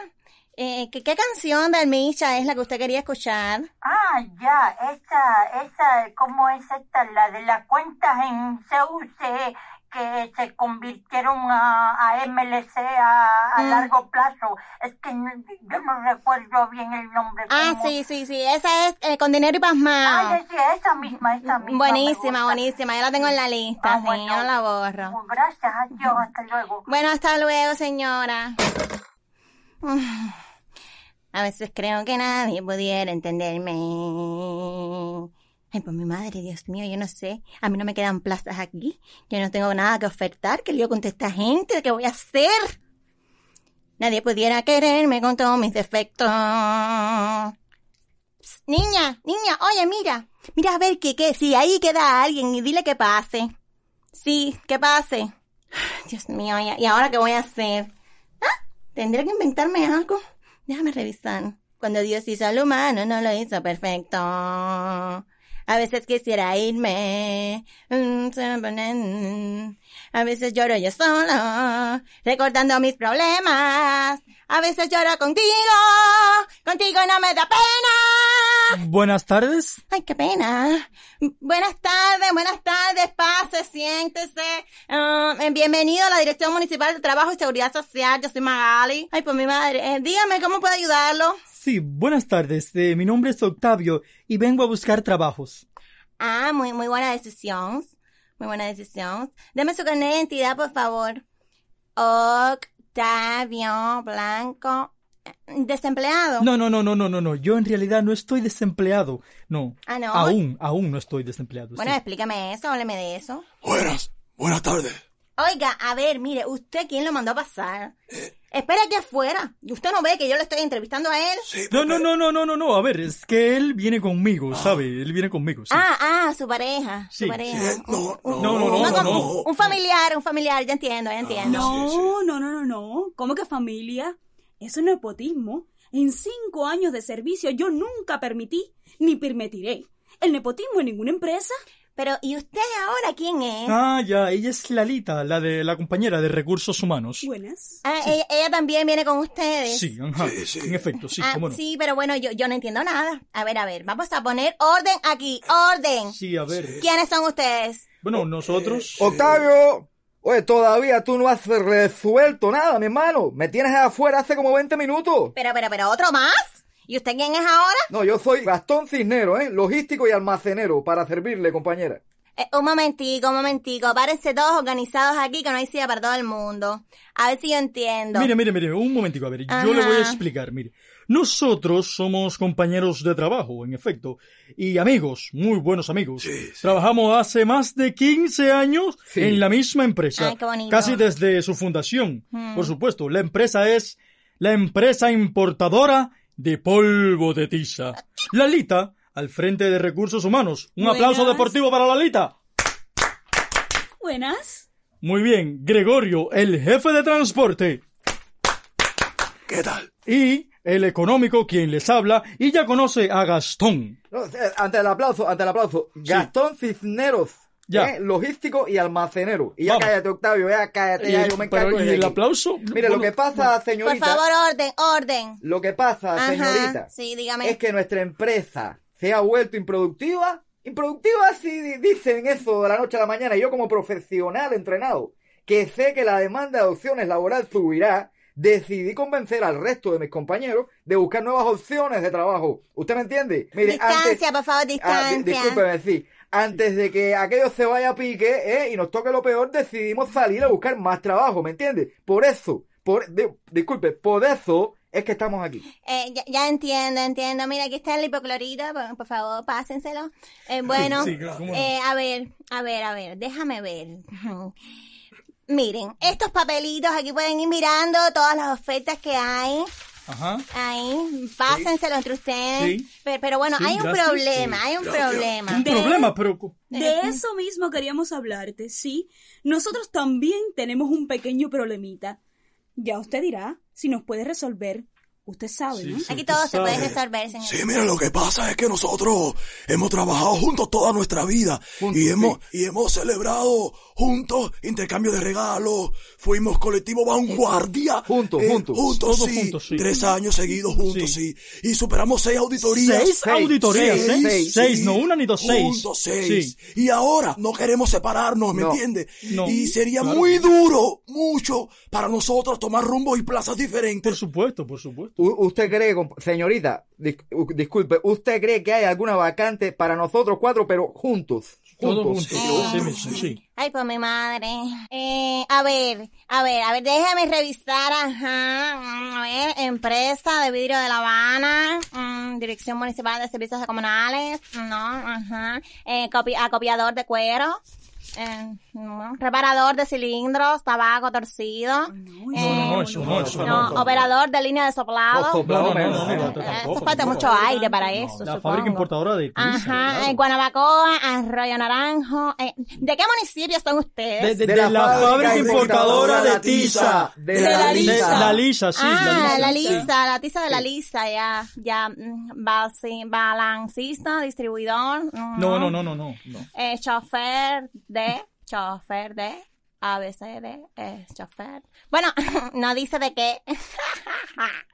Mm, Especialista en ahorro y uso racional de energía. Ah, Ay, no. no, No, no, eso no, eso no. Eh, seguridad y protección, ¿no? Seguridad y protección, seguridad y protección, seguridad y protección, seguridad y protección, protección, protección, protección, protección, protección, protección, protección, protección. Eh, muchachos, les tengo una noticia buena y una mala. ¿Cuál quieren primero? Bueno, bueno, primero, primero la mala noticia, claro, sí. que- claro está, Sí, sí. total, una más o una menos, Claro. imagínense, La mala, la mala. sí. En su campo, no hay nada. ¡Uf! Ay, pero qué cosa, pero pero, pero qué situación. déjenme terminar, déjenme terminar. madre, Ay, Magali. Por tu madre mía. Ay, por mi madre, déjenme terminar. Y de lo poco que hay, caballero, es muy difícil que haya para los cuatro. Así que, bueno, nada, pónganse de acuerdo ahí. Alguno se tiene que quedar fuera. No, no, no, no, no, fuera de nosotros, no, que van Juntitos. Mira, Ninguno Eh, juntos, todos eh, juntos, los cuatro, los cuatro juntos. Bueno, a, a ver, compañera Magali, ¿y la buena noticia cuál es? Bueno, la buena noticia es que aquí, aquí nadie quedará desamparado. ¿Así? Nadie. Ah, no, no, no, nadie quedará desamparado. No lo aceptamos. O este cambio nos beneficia a todos o a ninguno. Por supuesto, por supuesto que sí. Mire, per- permiso, ven, ¿eh? Llevo media hora aquí levantando la mano, ¿eh? Mire, nosotros queremos algo donde estemos felices los cuatro, ¿usted me entiende? Vamos a ir organizando la retirada estratégica si eso no es posible. Esto, caballero, fue una pérdida de tiempo. No, no, no, pero, pero yo, yo- Ay, busque bien. ¿Estás segura de que no hay ninguna, ninguna otra opción? Eh, a ver, sí. bueno, a ver, sí, a ver, sí, siempre hay otra opción. siempre hay otra opción. Pero, pero yo ¿Cuál no sé si a esta les interesa, depende de sus Pero, pero, personalidades. pero, pero díganos, A díganos. ver, mire, la Casa de la Cultura de la Lisa, La cultura. la cultura, sí. La Casa de la Cultura de la Lisa está buscando contratar un grupo de reggaetón. Oh. Bueno, para reggaetón y también un grupo para una conga. Ajá. Esto todo es para una pequeña peña que darán en los viernes por la tarde. A ver, a ver, por tu madre, Ma- Magali, a ver, ¿Pero un grupo de qué, dijo? Ay, chico, de reggaetón, tú sabes, a Follanquele. ¡Eso! La plaza no es obligado, es si ustedes quieren. A ver, a ver, a ver, a ver, a ver, a ver, un momentico, compañera Magalia, deja ver si entendí bien. Usted está proponiendo, usted nos está sugiriendo, usted nos está recomendando a nosotros, que siempre hemos sido directivos, Ajá, ¡Burócratas! ajá, Retrógradas. ajá. Que nos convirtamos así, de la noche a la mañana, en un grupo de reggaetón. Sí.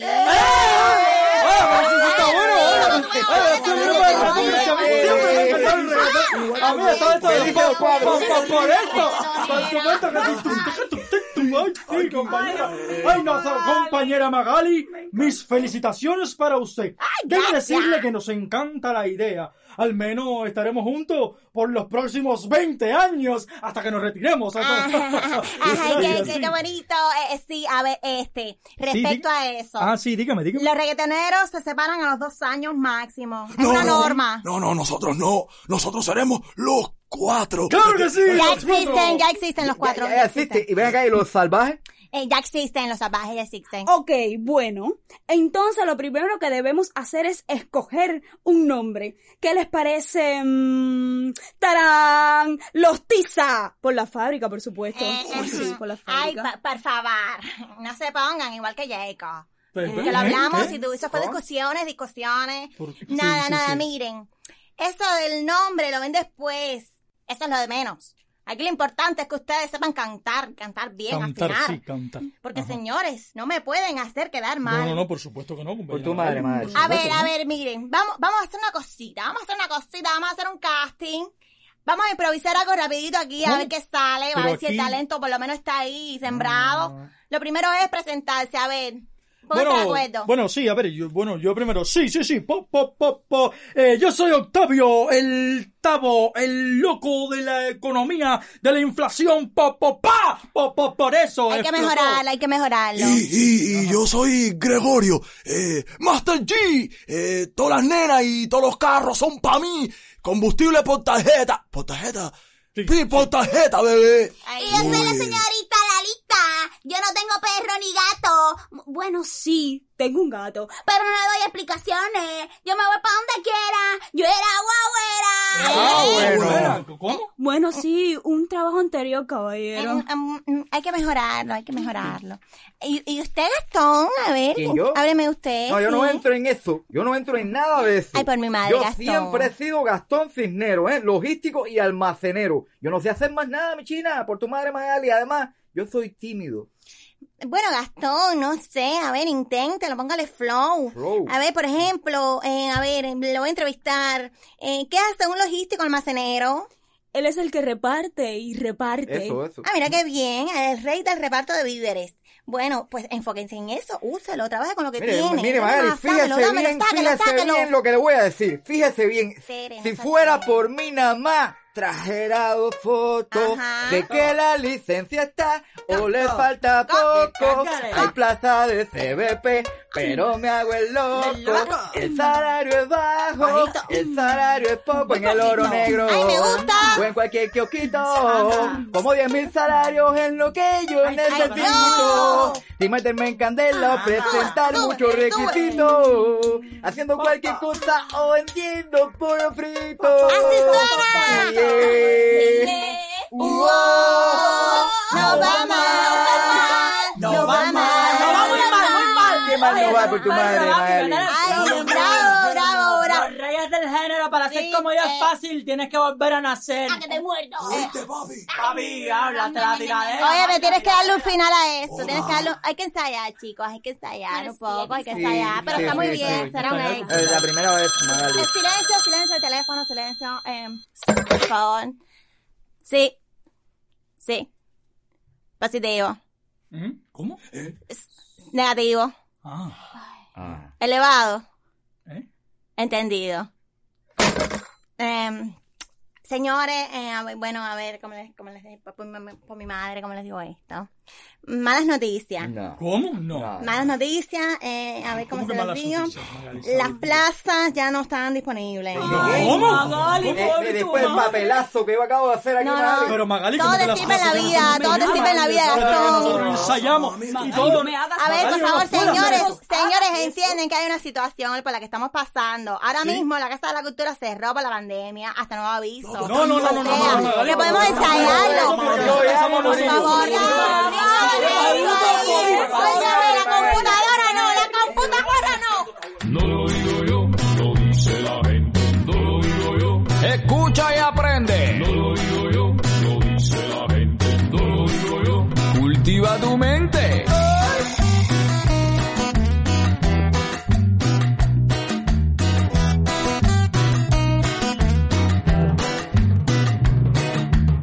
Eh, Lucía, ahora que la cosa está mala y, y en las redes hay trabajito, podemos ver si hacemos un grupito. Yo estoy hablando en rima ya. No, yo Un grupito y... me parece yo, bien, lo tres. acepto, lo acepto. Ya esto del podcast, ya esto no funciona, no hay noticias. Ya, el trío Matamoro ya no funciona porque es un nombre que ya está ocupado, pero está podríamos ocupado. hacer el trío Los Panchos tampoco. Hay que ver qué, qué nombre nos ponemos los tres, hacemos un trío, empezamos a hacer música, la subimos a las redes sociales, ¿sabes? Eh, hay que ver cómo se cobra, porque tú sabes que hay problemas con los financiamientos. Sí. Eh, Junior, te vi, te vi ahí, cobrar, no te vi cantando, ahí repartiendo. Primera vez que cantas, Junior. Eh, chica, bueno, si ¿Has tú llamas hecho- a eso cantar, yo espero que tú me le hayas puesto un- a un autotune eh, a eso, porque, en fin.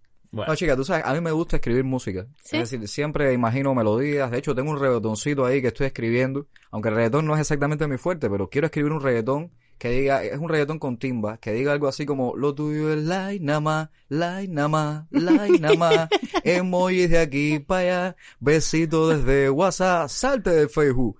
Es decir, quiero, quiero ver si incursiono un poco en ese género, pero obviamente no seré yo quien cante. Así que cualquier persona, cualquier persona melodiosa, con ganas de cantar reggaetón, que no tenga un tema, eh, me puede escribir por Que privado, tenga por favor. PCR negativo. Que sea PCR negativo, escríbame al privado y le prometo un reggaetón. Bueno, a lo mejor, quién sabe, a lo mejor te escribe el Chacal, te escribe aquí en ¿Quién Duro, sabe? tú ¿Quién no sabe? sabes. El Micha. Es Micha, ¿Eh? tú no sabes. Las vueltas que da la vida. Nada, vamos a entrar un poquito en, en economía. Realmente eh, estábamos hablando antes de grabar, eh, Lucía anda un poco deprimida porque nada más se habla de, de, de COVID y de economía, pero realmente es lo que está rigiendo ahora en Cuba y, y son los temas más, más candentes que hay ahora. Eh, el Ministerio de, de Comercio Exterior, por ejemplo, el Ministerio de Comercio Exterior y la Inversión Extranjera eh, de Cuba, dijo que, mira tú, que en el 2020 consiguieron inversiones extranjeras por valor de más de 2 mil millones de dólares. Dos mil millones de dólares. 2 mil millones de dólares. ¿Eso es mucho o es poco? Bueno, me parece que es bastante para Cuba, ¿no? Un país bastante pequeño. 2 mil millones de dólares en inversión extranjera. ¿Y dónde están? Bueno, Ah, se invirtieron. Hay que ver ahora eso, eso todavía. eso es como el frijol. lo que da. Eso es como el frijol que decía al principio. el- ahora el frijol ya está sobre el algodón. sí, En el germinador, no, es así como se llama, en el germinador, sí. Hay que ver si esa matica llega a la ventana. Bueno, la cosa está, la cosa está ahí que, que nada, que sigue la inversión extranjera. Incluso me llamó la atención que el, que el encargado de negocios de, de la embajada de Japón en Cuba, yo no sé cómo pronunciar bien su nombre, Yokobayashi Naoki, eh, no sé si lo dije bien. Bueno, él le dijo a, a la agencia cubana de noticias que hay muchas empresas japonesas que tienen gran in- interés en, en invertir en Cuba. al cual llamaremos cariñosamente Yoko por el resto del capítulo. Bueno, eh, eh, dice que están interesados en invertir en Cuba y que además esperan que la próxima administración de los Estados Unidos se incrementen las relaciones entre ambos países. ¿Sabes también que todo este tema de, de las sanciones, después hablaremos un poquito más de eso, entre Estados Unidos y Cuba, no son sanciones que solo Bilaterales. afectan, ¿sabes? Sí, eh, son, claro, son, eh, afectan, afectan, al- a, a muchos a- otros al países. mundo entero, por supuesto, y bueno, de eso, de eso casi todos estamos claros de eso, aunque algunos quieran No, nosotros estamos claros de eso y parece que ojos. Yoko Naomi también está claro de eso. Sí, sí, sí, Porque no, está diciendo que todo va a depender, Naoki. Naoki, Naoki. eh, todo va a depender de qué pasa con Biden. Exactamente. Bueno, pues Marino Murillo, he comenzado a seguir a Marino Murillo para robarle la primicia a Camilo, por lo que me hizo la semana pasada con el chiste. A la gente le encantó el chiste, para que sepan. Eh, Marino Murillo informó esta semana que un grupo de empresas estatales, oigan esto, terminarán el año 2021 con pérdidas. Es decir, desde enero ya se sabe eso. Dime algo de esto. Bueno. Inimaginable esto. Por lo que están en peligro los empleos de hasta 300 mil trabajadores, señor, pueden quedar desempleados. Murillo dijo que el Estado tenía previsto subsidiar a las empresas que tuvieran pérdidas durante el año 2021 y cerrar las que no fueran rentables en el 2022. Imagina tú que a principio de año ya se sabe que, que, que un gran número de, de empresas van a tener Tú pérdidas. sabes que yo tengo que buscar bien, eh, preguntarle bien a un economista qué cosa es específicamente terapias de choque. Porque yo todo el tiempo escucho en la televisión, eh, Murillo lo ha dicho, lo ha dicho Alejandro Gil, que en Cuba no han ocurrido terapias de choque, que no han habido terapias de choque. Yo estoy loco por saber qué cosas son para el mundo las terapias de choque para yo saber sacar mis propias conclusiones de manera taladrilística Y saber si realmente en Cuba hemos tenido o no terapias de choque. Yo creo que eso tiene que ver más o menos con el tema de la dolarización, que se dijo que no había dolarización, que no había dolarización, y ya, bueno, hay una dolarización parcial, y, y bueno, hay una ¿eh? semidolarización. Es como que no, no, no, lo tienes delante de ti, estás chocando contra él, pero dicen el muro no existe, está en tu imaginación. Y nada, eh, hablando de Twitter, el, el economista cubano Pedro Monreal eh, insiste, insiste en Twitter en que la mejor vía que tiene el gobierno cubano para enfrentar esta situación es la legalización de la pequeña y, y- y la mediana empresa privada. Es decir, sabemos, incluso algunos comentarios que le hicieron, no, pero imagínate, porque si la ley de empresa, que si eh, está diferida la, la aprobación, dijo, no, pero es que tú no necesitas una ley de empresas para, para aprobar las pymes, ¿sí? la pequeña y, y la mediana Claro. empresa. No, es que Camilo, mira, están pronosticando que va a haber 300.000 trabajadadores prácticamente desempleados, Sí. que qued- quedarán sin empleo. Sí. Pero es que ya pasó, es decir, entre el 2015 y el 2019 el sector estatal redujo 381.500 empleados. Sí, lo- los disponibles, aquello que Los disponibles. Y Sí. en su lugar, fíjate el contraste, el sector privado creó 308.500 empleos. Casi la misma cantidad. Exacto, entonces es, es- es algo que tiene que... Si ya desde ahora están pensando en que hay empresas que van a quebrar de cualquier manera, Sí. que la van a tratar de ayudar, de tirarle el salve Por un esta año. vez, por un año, pero Sí. que ya el año que viene si vuelvan a dar pérdida, chao, pescado, Sí. y que eso puede implicar 300.000 personas desempleadas. Es hora ya de escuchar a los verdaderos economistas, Mm. ¿entiendes? Y acabar de poner en función, de poner en práctica las pymes. Estás hablando de 300.000 empleados de una fuerza laboral que tiene Cuba de 4,5 millones. No es 300.000 contra 12. En Cuba hay 4,5 millones de Sí, sí, trabajadores. Me has convencido. Eh, sí, Me ¿verdad? has, me- no, me has Bueno, pero convencido o- o- totalmente. me ojalá- has convencido. ojalá Murillo Mira, tenga esa voy a- capacidad. voy a empezar otra vez con la depresión. Señores, ¿cómo viene este año? Miren cómo ha entrado este año. Todo el mundo Ay, quieto. mamá, como vengo este año. Quieto total en base, todo el mundo acuarentenado ahí adentro de su casa. Eh, no sé, no sé. Yo creo que eh, este tipo de, de noticias que, bueno, está más que claro que se sabe que van a dar pérdidas y demás, pero todo esto es adelantarse. Yo creo Sí, que hay que Lucía, dar pero- unos pasitos pequeños ahí. Pero aunque estés dentro de tu casa, trancado, en cuarentena, déjame decirte que ya se puede buscar empleo sin tener que salir. Ya no tienes que ir a la oficina No, como la gente no. del sketch. Bueno, eso dicen. ¿Ah, sí? dicen que es algo que va a empezar a funcionar pronto, aunque hay gente que ya dicen que ya está funcionando. ¿El qué? Que es una aplicación. Ah, la aplicación de móviles. Una aplicación de... Yo la instalé. para- eh, ¿La instalaste? Sí, la de buscar empleo. Sí. Sí, para probarla. Sí, la, la noticia que yo vi, eh, creo que decía el 28 de enero que eso iba a empezar a funcionar, pero no, me pasaron el enlace, la instalé, tú pones provincia y municipio y te dice todos los empleos disponibles de lo más... Y con el salario y todo. Salario, todo, te pone plaza de tal cosa, eh, chofer no sé qué cosa, ¿ah? y el salario que vas a cobrar y todo, sí. Lucía, ya, ah, ya entiendo por qué. Lucía, tú antes de escribir el guion del sketch ya tú habías visto esta noticia. ¿no? Sí, a ver, yo, no, no, hablando serio, me empapo un poco de lo sucedido en la semana para tratar, bueno, de- desde el humor, esto lo mencioné la semana pasada en, en el grupo de debate, que estábamos hablando de- del valor de- del sketch que defendía un poco los derechos de la comunidad LGBTI, y bueno, esta semana sí, hay que reírse, no queda más remedio, pero yo creo que es bastante útil el tema este de la aplicación, ¿qué tan funcional es? Bueno, no sé, a ver. En teoría te da... En, te- en teoría ahí está la oferta, hay que ver si cuando... ¿Y qué pasa cuando tú pinchas la, la Ah, no, no, oferta? no. ¿Qué, Ahí- qué- qué sucede? Te da una descripción de la plaza, te dice qué número de teléfono te sale llamar. una voz, te sale porque una voz que dice, hola, soy Magali. Creo, a ver, Mira, me la- he la- aferrado a la noticia nueva de la semana. ¿Qué, qué? No, la aplicación, a ver, la aplicación se llama ofertas de empleo y entonces incluye el sector estatal y el sector no estatal. Es decir, lo- los cuentapropistas van a poner, poder ser capaces de poner ahí la, sus ofertas de empleo, ¿no? Entonces, lo primero que tú tienes que hacer es eh, eh, escoger la, la provincia, ¿no? Eh, después que escoges la provincia, escoges el municipio y tienes una lista, por ejemplo, eh, auxiliar de producción en la UEB Fábrica de Medicamentos, salario 2.100 pesos. ¿Qué pide? Esto es en Pinas del Río, ¿no? Te estoy, estoy cogiendo un- una cosa al azar aquí en la aplicación que la tengo abierta. Hay que tener noveno grado, el salario es 2.100 pesos. eh, en observaciones dice que necesitas pasar un curso de habilitación. El, el correo está vacío, pero bueno, da la opción de, de tener un email a donde escribir. Te pone la dirección, Gerardo Medina número 25 y el teléfono que es 4875-2278. ¿Ves? Ese es el salario mínimo, ¿no? Salario mínimo. Entonces, idealmente tú llamas ahí, esa Tú es la empresa. Oye, yo quiero este trabajo, por ejemplo, aquí comunales de no limpieza hay- de calle, ¿De comunales cuánto paga? 2.810 pesos. ¿Y no hay alguno ahí que esté un poquito más por arriba de los 3.000, 4.000? 3.000, cu- sí, por ejemplo, técnico en obra ferroviaria. Acuérdate que estamos viendo la Pinar de Sí, Río. pero acuérdate que los rusos dijeron que por ahora no van a echar más ni una sola línea de tren. O sea que... 3.260 pesos, mira. Técnico de obra ferroviaria. Sí, técnico de obra ferroviaria. Voy a pensar seriamente en Su eso. actividad si el consiste teatro- en organizar las vías de ferrocarriles. Ponerlo así una al ladito de la otra. No sé, mira, hay una de cuatro mil pesos, eh, de la empresa agroforestal de Pinar del Río, especialista B en gestión de recursos humanos, mira, como, como la del Skate, de recursos humanos, Mm. cuatro mil cuatrocientos diez pesos. Ya, ¿sabes? Ahí, ahí están las opciones. Oh, encontré una de cinco mil. ¿Cuál? Especialista superior en Derecho, en la Caja de Resarcimientos de Pinar del Río. En el, eso Eso pertenece es un al- abogado de, empre- de la empresa, Sí, ¿no? pertenece al Ministerio de Justicia, hay que ser universitario, y ganarías cinco Hay que ser mil- abogado, idealmente, Sí, señores. abogado, me imagino. Ah, Cinco universitario mil- no, abogado, Bueno, idealmente. te estoy diciendo aquí, nivel escolar universitario, eh, salario 5.810. Ah, Sí, no fue que estudiaste. Derecho en el pre, no. Tienes Tienes que haber estudiado Derecho en teléfono, la universidad. dirección, email, Ya, y todo. entonces te comunicas con esa empresa, yo estoy optando por esta plaza, Ajá. y entonces ahí la empresa, la empresa, perdón, te, Disponible, sigue ¿no? disponible, se actualiza cada qué tiempo la aplicación, no, no, No, sabemos. bien. imagino que la aplicación felicidades. seis, inmediata. Felicidades a los que han creado esta app, que yo creo que es muy útil. Y algo, una sugerencia pequeña que puedo hacer es, si pueden incluir entre los datos del trabajo, además del salario no sé qué más, por favor incluyan cuánto cuesta el almuerzo.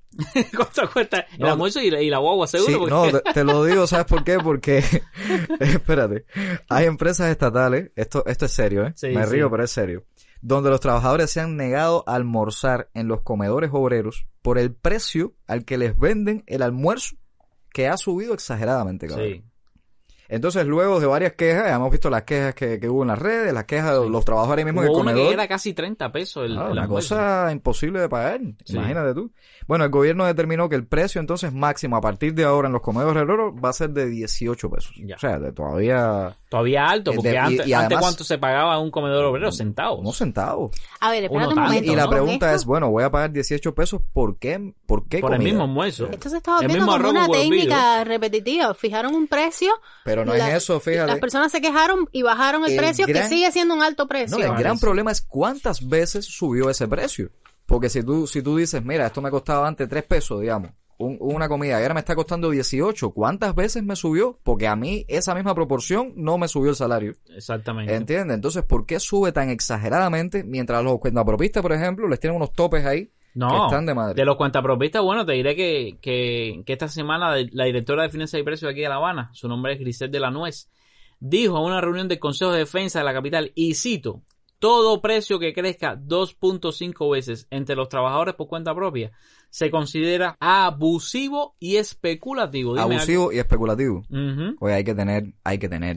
Los precios de los servicios y productos del Estado han subido entre 2 y 10 veces Hey. Y ella dice que, que el, el privado no puede subirlo más Bueno, de 2,5 mira, tú sabes lo que es abusivo y especulativo.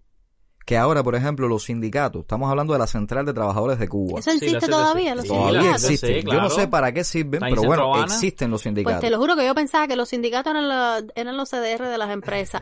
No, en Bueno, casi, serio. casi, casi, sí, casi, Caballero, casi. a ver, yo no trabajo para el Estado y por lo tanto tengo cierto desconocimiento en ese tema. La- los sindicatos, ¿con qué excusa? Quizás no sea la palabra, porque bueno, debe haberla, pero ¿para qué se paga el sindicato? ¿Para que la- para fortalecer la organización? Bueno, ¿para CTC? qué se paga? Yo no sé. Lo que te puedo decir es cuánto No, se no va a puede pagar. ser que Junior tenga 30 No. no, sé cuántos Mira, años y no me sepa Yo nunca, aquí. cultura no yo hay nunca, sindicato. yo nunca en mi vida he pagado el sindicato. Pero en cultura no hay Eso digo. cuenta sindicato. como sí existe, confesión. sí existe el sindicato, pero yo de verdad que no, yo no estoy sindicalizado. Bueno, No- en primer lugar, es, es Pero eso no cierto, es obligatorio. no sé, pero bueno, en mi caso yo no pago eso. A, lo- a menos que me lo descuenten del salario, yo no lo sepa. Ya. Pero bueno, el hecho es que eh, es cierto que me estoy perdiendo unos cuantos privilegios, que ya la casa en la playa yo sé que no me la van a dar, que cuando llegue el televisor tampoco me lo voy a ganar, que los estímulos a los hoteles no, Hay no van a ser. Claro que no, ya eso no existe. Ah, ya, ya, ya. ¿Entiendes? Entonces la pregunta es, ¿para qué los sindicatos? Y échate esto. Ahora se va a pagar, si usted cobra, por ejemplo, de 2.100 a 2.349.99 centavos de salario, ajá. o sea, prácticamente eh, 2.350, vaya. Ajá. Usted va a pagar 132 pesos anuales de sindicato. Wow. Pero no, no, no, no. Si usted cobra más de 7.000 pesos, Sí. va a pagar 600 pesos mensuales de sindicato. Anuales, no, anuales, anuales será. Eh, anuales. digo anuales, anuales, perdón. 600 se- pesos anuales de sindicato. Sí, serían como 50 pesos al mes más o menos, vaya, Sí, redondeando. cincu- Eh, Oh. Sindicato. 50 pesos de sindicato y la pregunta es, ok, ¿cuál va a ser mi beneficio de estar sindicalizado? ¿Qué va a Sí. hacer el sindicato por mí? ¿Qué Sí. va a hacer el sindicato por mí? Sí, no, realmente, realmente los sindicatos eh, son bastante polémicos en Cuba porque el sindicato se supone que sea una organización que esté de parte del trabajador, que apoye a los trabajadores en cualquier tipo de, como un partido de de, disputa, como un partido de trabajadores No, no dentro es de un una partido, empresa. es una es- organización, no es como- sí, es político. una, es una organización que lucha por tus intereses. Exactamente. Y que te representa Que te- que te ante los empleadores, ante el poder, Exacto, digamos, en- en, exactamente. en una empresa. Aquí es al revés, es un mecanismo de control y lo sabemos. No, es que es que más que de control es que se ponen completamente de parte en, en una situación, vamos a decir, tuviste un problema con tu jefe y, y las historias más comunes es que el sindicato está de parte de- del de jefe en, en- en esta situación y, no te apoya en, lo absoluto y realmente esto es bastante, bastante complicado. Oye, señores, el diablo está en los detalles. ¿Quién iba a imaginarse que estas cosas que ya yo creía enterradas o al menos, no sé, que no constituían un problema para, la- pa- pa- pa- para tu salario, para tu economía, eh, fueran a subir tanto de precio? Y a- al- al punto, Junior ha sacado una cuenta de 600. 50 pesos mensuales, viene siendo esa que, que- Sí, que son de 600 600 anuales, está anuales. grande, ¿eh? Eh, 600 anuales de sindicato está duro eso. Bueno, eh, eh, es bastante complicado. Si quieres que yo vuelva a ti, ay no me pongas condiciones, que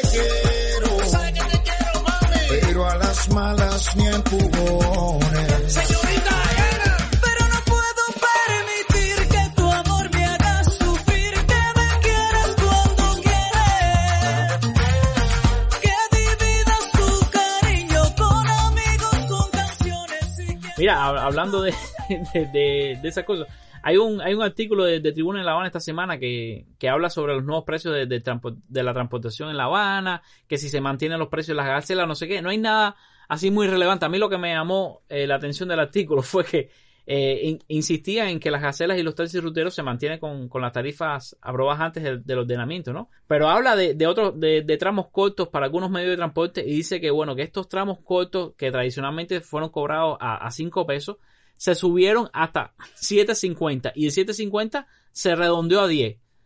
Te Ah, se, se redondeó. Espérate, a espérate. 10. espérate, espérate. Lo que costaba 5 se redondeó a 10. Es- estamos pagando las consecuencias de las malas teleclases que, que ha dado esta gente.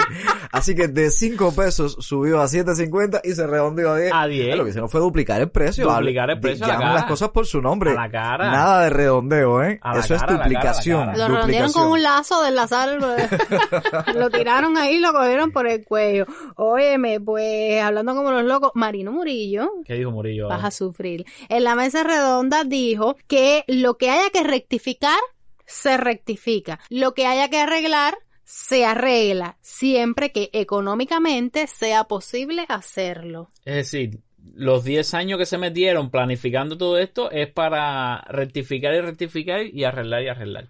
Qué cantidad de palabras con R, me lo hiciste a propósito. Bueno, nada, eh, eh, se está viendo, se está viendo. Ahora mismo se anunció en, la semana que Caracol, Panmare, Artex, Segren, todas estas empresas van a habilitar más de 500 tiendas en, en todo el país donde se puede pagar con CUC. Y, y entonces que eh, a mí me da gracia, el, el, en la semana eh, pasada, eh, que no, no es tan así, pero bueno, en la semana pasada, eh, en, en un chat de grupo, la periodista, ¿quién fue? Creo que fue Glenda Osa, eh, dice, eh, han eh, echado tantas cosas para atrás que ahorita echan para atrás y vuelve el CUC, ¿no? Era como una especie de chiste, ¿no? De, de jodera, pero es que lo cómico es que bueno, tuvieron que volver a echar para atrás la, la cantidad de tiendas estas y de nuevo el CUC, pero es que es una locura. La gran pregunta es, vamos, a, vamos llevar esto a un sistema normal de un estudiante, ya que esto se llama tarea. Sí. Tarea de ordenamiento. Vamos a llevarlo al sistema educacional. Tú eres un estudiante. Sí. ¿eh? Y tú tienes un examen para Sí. saber si pasas de curso o no. Sí, sí. Y a ti te hacen la prueba. Tú eh, suspendes la prueba. Sí. Después vas y revalorizas. Sí. Suspendes la revalorización. Sí. Y después vas al mundial. Sí. Suspendes el mundial. Sí. Hermano, tú tienes que repetir el curso. Bueno. Yo creo que los compañeritos que llevan 11 años estudiando La tarea. para no, hacer la repetir, tarea, no, no, no, repetir, no, no, no. No, ya que cambien, ya que cambien No, completo, no repitan nada. repetir, no, cambiar no. de, de- de carrera, Ah, de Sí, escuela. que va, se dedican a otra carrera. se sí. otra existen las escuelas de oficio también, es decir, eh, pueden cambiar de carrera. Se ¿eh? dedican a otra cosa, porque fíjate si la cosa está loca, loca, loca, loca, que la semana pasada estamos hablando del problema del pan, que si no sé cuánta gente no había ido a buscar el pan, que si el pan, que nadie quería comprar el pan, y esta semana la noticia era de la cola que había para comprar el pan. la semana pasada que nadie quería pan, y esta semana que las colas inmensas de pan, y es verdad que en La Habana se veían, pero por cientos de personas Pero en tú cada sabes que por lo menos en mi bodega, esto que voy a decir a lo mejor es, es una apreciación eh, subjetiva que no ha ocurrido así en otras bodegas, pero Sí. en la mía eh, la calidad del pan mejoró un poquito. ¿En serio? En serio. Yo Ah, no sé por qué. Yo no sé por qué, porque yo tampoco soy de buscar el pan todos los días. Yo creo que lo tuyo es psicológico Me, totalmente. me están haciendo señas, me están diciendo Manolín, por aquí por la cobina que negativo. Que negativo. No, perdón. Espérate. Estoy No, mira, recibiendo. ¿cómo- cómo- Déjame rectificar. Rectifico. Mi novia me acaba de mandar un mensaje. Mi novia me acaba de mandar un mensaje diciendo, Junior, déjate de cuento, no mientas. No sigas imitando malas actitudes que ves en ciertos programas. Ay, la cara que te puso Manolín. El pan ese bueno que tú te comiste fue comprado por la izquierda a 60 pesos el paquete. Ah, bueno. Ay, Dios mío, santo. No, no, la cara ha sido un poema detrás del cristal Ay, la de... cara que te han puesto. Mira, eh, óyeme, terrible esto con el, el asunto. ¿Será que no hay más nada que, co- que, que, que- que- que comer que ahora la gente está haciendo? Bueno, el cubano de toda la vida le gusta Que el pan. ¿eh? Oye, caballero, que allá donde yo vivo en la coronela, el otro día habían cerca de 500 personas en una cola para comprar cebollas. Pero claro, si no hay. No, y alguien me decía, alguien mayor me decía, es que tú no recuerdas, niño, que en el periodo especial eh, todo se comía con cebolla, para por lo menos sentir un saborcito a carne. Oye, Junior, te No, iba a comentar. Para darle el saborcito Sí, de ese ay, eso Pero está bueno, había duro. cebolla entonces en el Eh, periodo especial. bueno, no, pero la gente comía, digamos, harina y cebolla. Y aquí estamos riendo, arroz ¿no? con cebolla. Candela. No, no, y aquí estamos riendo. Bueno, ¿no? Eso es mira. para llorar. Espérate, Camilo, antes que, antes de que cambie de tema, yo Sí. quería comentarle a, a Yuri que esta semana eh, un, un escucha me escribe y me dice, oye, Lucía, eres el, lo máximo, la mesías del no sé qué. Yo, ¿eh? Que di? Dije algo que dice, dice que hace unos programas atrás, y yo lo recuerdo, eh, se dijo que, de, que en cualquier momento salía Calviño por la televisión hablando sobre la tarea de ordenamiento y mira, se hizo realidad esta Lo semana. vimos. Esta semana Calviño estuvo hablando acerca de que hay que controlar la ansiedad respecto a la tarea de ordenamiento. Señores, o sea, nunca está de más ver un psicólogo en Pero estos también casos. dijo que había que transparentar esas inquietudes. Sí. Eh, porque Sí. sí. sí, él dijo, mira, está bien, lo, él ponía un ejemplo de una carta que había, le había enviado un señor Sí. y él decía, hay que hacer estas cosas también porque si bien está mal alterarte e irritarte y todo el mundo todo el tiempo está preocupado y alterado con la tarea de ordenamiento, también está malo reprimírtela y para adentro y para ti y recomerte los hígados en tu casa tú solo. Claro. Hay que sencillamente, eh, con una visión lógica de las cosas, transparentar los problemas. Claro. Y por eso, eso es lo que hacemos casualmente Sí, sí, en el sí, enjambre, transparentar Este los problemas que tiene la sociedad, la realidad este cubana. país es increíble, caballero. ¿Cuántos años lleva Calviño Junior? Pero yo creo, yo creo, Lucía, que vale la pena. ¿Tú crees que vale la pena, Junior? Bueno, pues nada, parece que sí, que vale la pena. Bueno, nada, lo que iba a decir, Lucía, es que, ah, que algunos datos que surgieron la semana, más eh, aproximadamente de. mm, Disculpa, algunos datos que surgieron en, en la semana, era lo que iba a decir Lucía.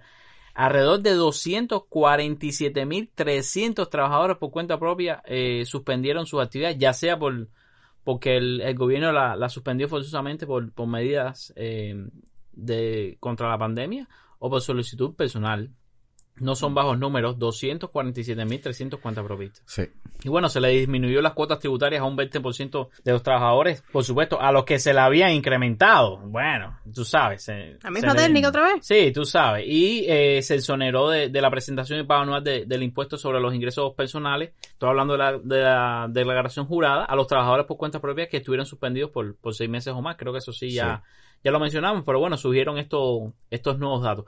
Una cosa que sí molestó, Junior, una cosa que sí molestó fue Murillo en la mesa de redonda de esta ¿Murillo semana. molestó? Sí, sí, Sí, molestó. milagro. Refiriéndose a los ancianos, dijo que no es posible, y estoy citándolo, no es posible que toda la responsabilidad caiga en el Estado cubano. Tiene que haber también una responsabilidad de familia. Sí, bueno, entonces a ver, a ver, pues, vamos a poner las cosas claras, ¿eh? Vamos a transparentar esto aquí. Entonces ya no se puede seguir llamando Estado socialista, ¿Por qué? porque un Estado socialista tiene la obligación moral de atender estas cosas. Es decir, no puede desentenderse de estos problemas, no puede dejar abandonadas a las personas. Y ellos han dicho que nadie quedará desamparado. Sí. Pero yo veo un largo trecho entre el dicho y el hecho en el discurso este que están llevando. Porque dicen que no hay terapias de choque y yo estoy chocando todo el tiempo contra las terapias. Sí. Dicen que nadie quedará desamparado y ahora dicen que no, que los viejitos no es un asunto solo del Estado, que las familias tienen que hacerse cargo.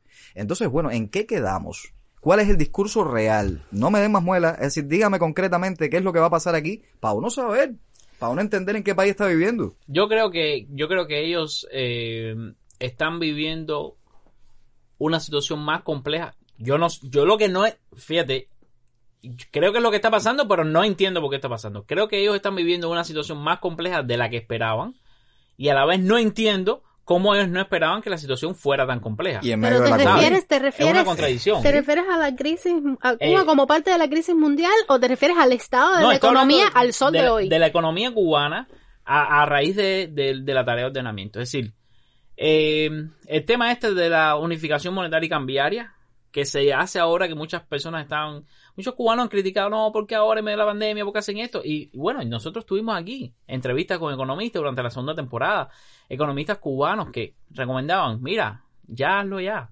Mientras más le den largo a esto, peor va a ser, va, va a ser chocante, sí va a ser chocante. Es decir, los economistas sí esperaban esta- estas medidas de choque, sí esperaban que hubiera eh, problemas serios, ¿no? E- económicos para, para el pueblo, pero que iban a ser como la antesala, ¿no? Y, y recuerden ver, hoy es día 16, hemos vivido solo medio mes de, La de este primera año. quincena Sí, del- la primera de- de enero, quincena, sí. todavía, todavía hay que ver cómo se, si, si, si, si, si avanzamos o retrocedemos en, en materia de economía, eso hay que verlo. Realmente esto era un paso muy duro que había que dar. No, yo creo que ellos están arriesgándose y están apostando a Biden. Están apostando en que con el- la nueva entrada de un demócrata a la Casa Blanca volvamos, digamos, a la situación que había con Obama, sobre todo al final del mandato de Obama, y la situación económica mejore. Pero eso es una apuesta arriesgada, porque y, No hay y- y garantías si de no hay y si no hay cambio de No, política, no hay garantía de eso, no hay Eh, garantía de eso ninguno. No hay nada que bueno. haga pensar que, que Biden, o sea, no no hay ninguna garantía de eso. Y mismo eh, Biden ha dicho que el equipo de Biden de transición ha dicho que ellos no tienen todavía ninguna decisión tomada en cuanto al tema Cuba, que no es una prioridad en la agenda de ningún presidente norteamericano. Porque también nos creemos el centro del mundo, somos una islita. Sí, no, es- estamos claros de eso. y- Estamos claros de que no Ay, somos, no, so- estamos en la primera página de la agenda día- de, de No, nadie. no, Alguien nada. me decía que conversaba con un amigo, con una tercera persona que no sabía dónde quedaba Cuba. Le decía, ¿dónde? ¿Dónde? Le decía, Claro. Cuba, chico, aquí. ¿Dónde? No, no Bueno, sabía déjame, dónde déjame hacerle un Cuba. cuento. Yo sé que la, los chistes de Lucía, ¿eh? Esto, esto no es un chiste, es una anécdota. Eh, el abuelo de mi niño, bueno, él fue a China una vez y cuando llega a China todo estaba muy cuadradito. Le enseñaban la casita china del CDR chino que estaba preparada para recibir visitas, la tiendita china que estaba llena de cosas que era para los visitantes, en fin. Y él un día con un amigo se escapan y deciden irse a la China de verdad, a los barrios chinos, a la cosa marginal china para conocer a China en lo profundo. Y de pronto ellos llegan, como él era grande, de, de piel blanca, qué sé yo, pensaban que eran americanos. Y los chinos empezaron a venderle cosas, a proponerle, ¿sabes? Mercado negro, oye, Yuma, qué sé yo, hablando en chino, en mandarín. Eh, y él decía, no, somos cubanos, no somos americanos, somos cubanos. Y decían, Cuba, ah, no, no, no sabemos, no saber Cuba, no. Y él decía, ¿cómo que no? Fidel, Fidel, decía, no, Fidel, no, no saber, no saber. Decía, ¿cómo que no, caballero? El Che, la revolución cubana. No, no, no saber, no saber. Y de pronto el amigo de él dice, Mireya Luis. Y dice, ah, Mireya Luis. Sí, Cuba, viva Cuba, qué sé yo. ¿En Lo serio? único que en ese barrio chino sabían de Cuba era Mireya Luis. ¿En serio? En serio. Parece que eran fanáticos al, al voleibol. No sé, no sé exactamente cuál era la, la historia. Wow. Pero era lo único que sabían de Cuba. Wow. Bueno, nada, Junior, eh, volviendo a, volviendo a lo, lo que estábamos hablando, eh, sí, creo que creo que esa tal preparación de 10 años, evidentemente, con tanto patribalante que hay, ya se ha desnudado de que no estaban tan bien preparados. Claro. Eh, la tarea de choque es más de choque de lo que ellos pensaban, es muchísimo más de choque de lo que ellos pensaban, y lo que queda es ver qué es lo que va a pasar. Y nosotros somos como que espectadores prácticamente. Espectadores. Espectadores, porque no tomamos somos decisiones. jugadores del juego. Otra variable que no tuvieron en cuenta, quizás, o no calcularon lo suficientemente bien, o, o sobrevaloraron el apoyo que podrían haber recibido, es las redes sociales. Porque se nota, cada vez que ellos tienen que hacer una comparecencia en la mesa redonda o en algún programa especial, se nota la presión que están sintiendo. Y esa presión que están sintiendo es porque saben, porque ya han medido la opinión pública y saben que en un alto por ciento es desfavorable. Y entonces sienten esa presión que quizás no habían calculado del todo bien cuando ellos hicieron la tarea antes de dar la, antes de dar el anuncio oficial. Y ahorita Lucía decías que le decían Mesías. Yo creo que sí, Lucía. Es más, hay que proponer aquí, si nos escuchan alguien, por favor, de la Iglesia Católica, yo creo que hay que proponer ya dos beatificaciones. Una es Santa Lucía del Enjambre y otro es San Ruperto de Vivir del Cuento. Ajá. Porque ¿Qué eso de paso para adelante y dos para atrás ha sido la gran profecía que estamos viendo ahora palpable en la realidad cubana. Pues nada, yo pienso que con Sí. el paso de los meses, el, 2000 el 2021, eh, uh, hay mucha gente ahora diciendo que todo el mundo pensaba que el año iba a mejorar eh, a las 12 de la noche y este año ha empezado casi que, que peor que como comenzó el año pasado, que ni siquiera había llegado el virus aquí. Eh, pero yo pienso que no puede, que no tiene por qué ser un año malo de, No, claro que de no. forma individual, Y- y pero sí- pienso sí que que puede ser desastroso para el país. Pero sí hay que defender Cuba, cabrero, defenderla incluso de sus propios funcionarios, ¿eh? que la pueden, que la, que la están llevando o la pueden llevar a, a lo peor, al caos. Es decir, hay que defender a Cuba porque Cuba, eh, qué linda es Cuba, quien la defiende la quiere más. Así que vamos a verlo con, con esos ojos. Decir la verdad, como dijo Calviño, de manera transparente, aunque le duela a quien le duela, eso es también querer a Cuba, ¿eh? Eso es también pensar como Cuba.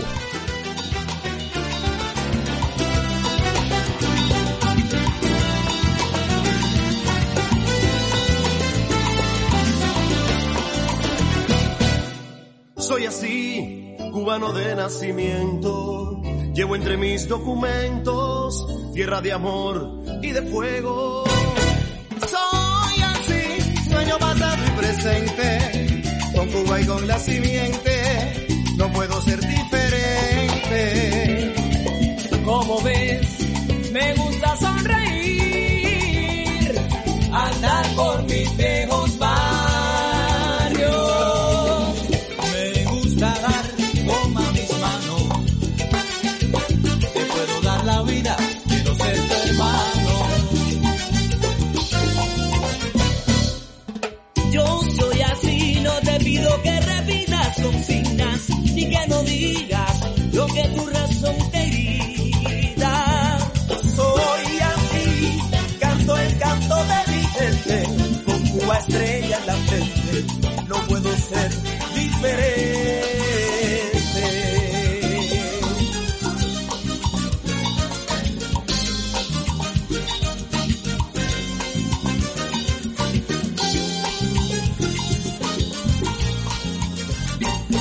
pues a modo de cierre, vamos con las noticias más eh, breves de la semana. Y para comenzar, tenemos que el gobierno de Trump anunció este viernes sanciones contra el Ministerio del Interior y su ministro, el general Lázaro Álvarez Casas, lo cual no es una sorpresa, pues el ministro anterior también había sido sancionado. De Lázaro hablamos aquí.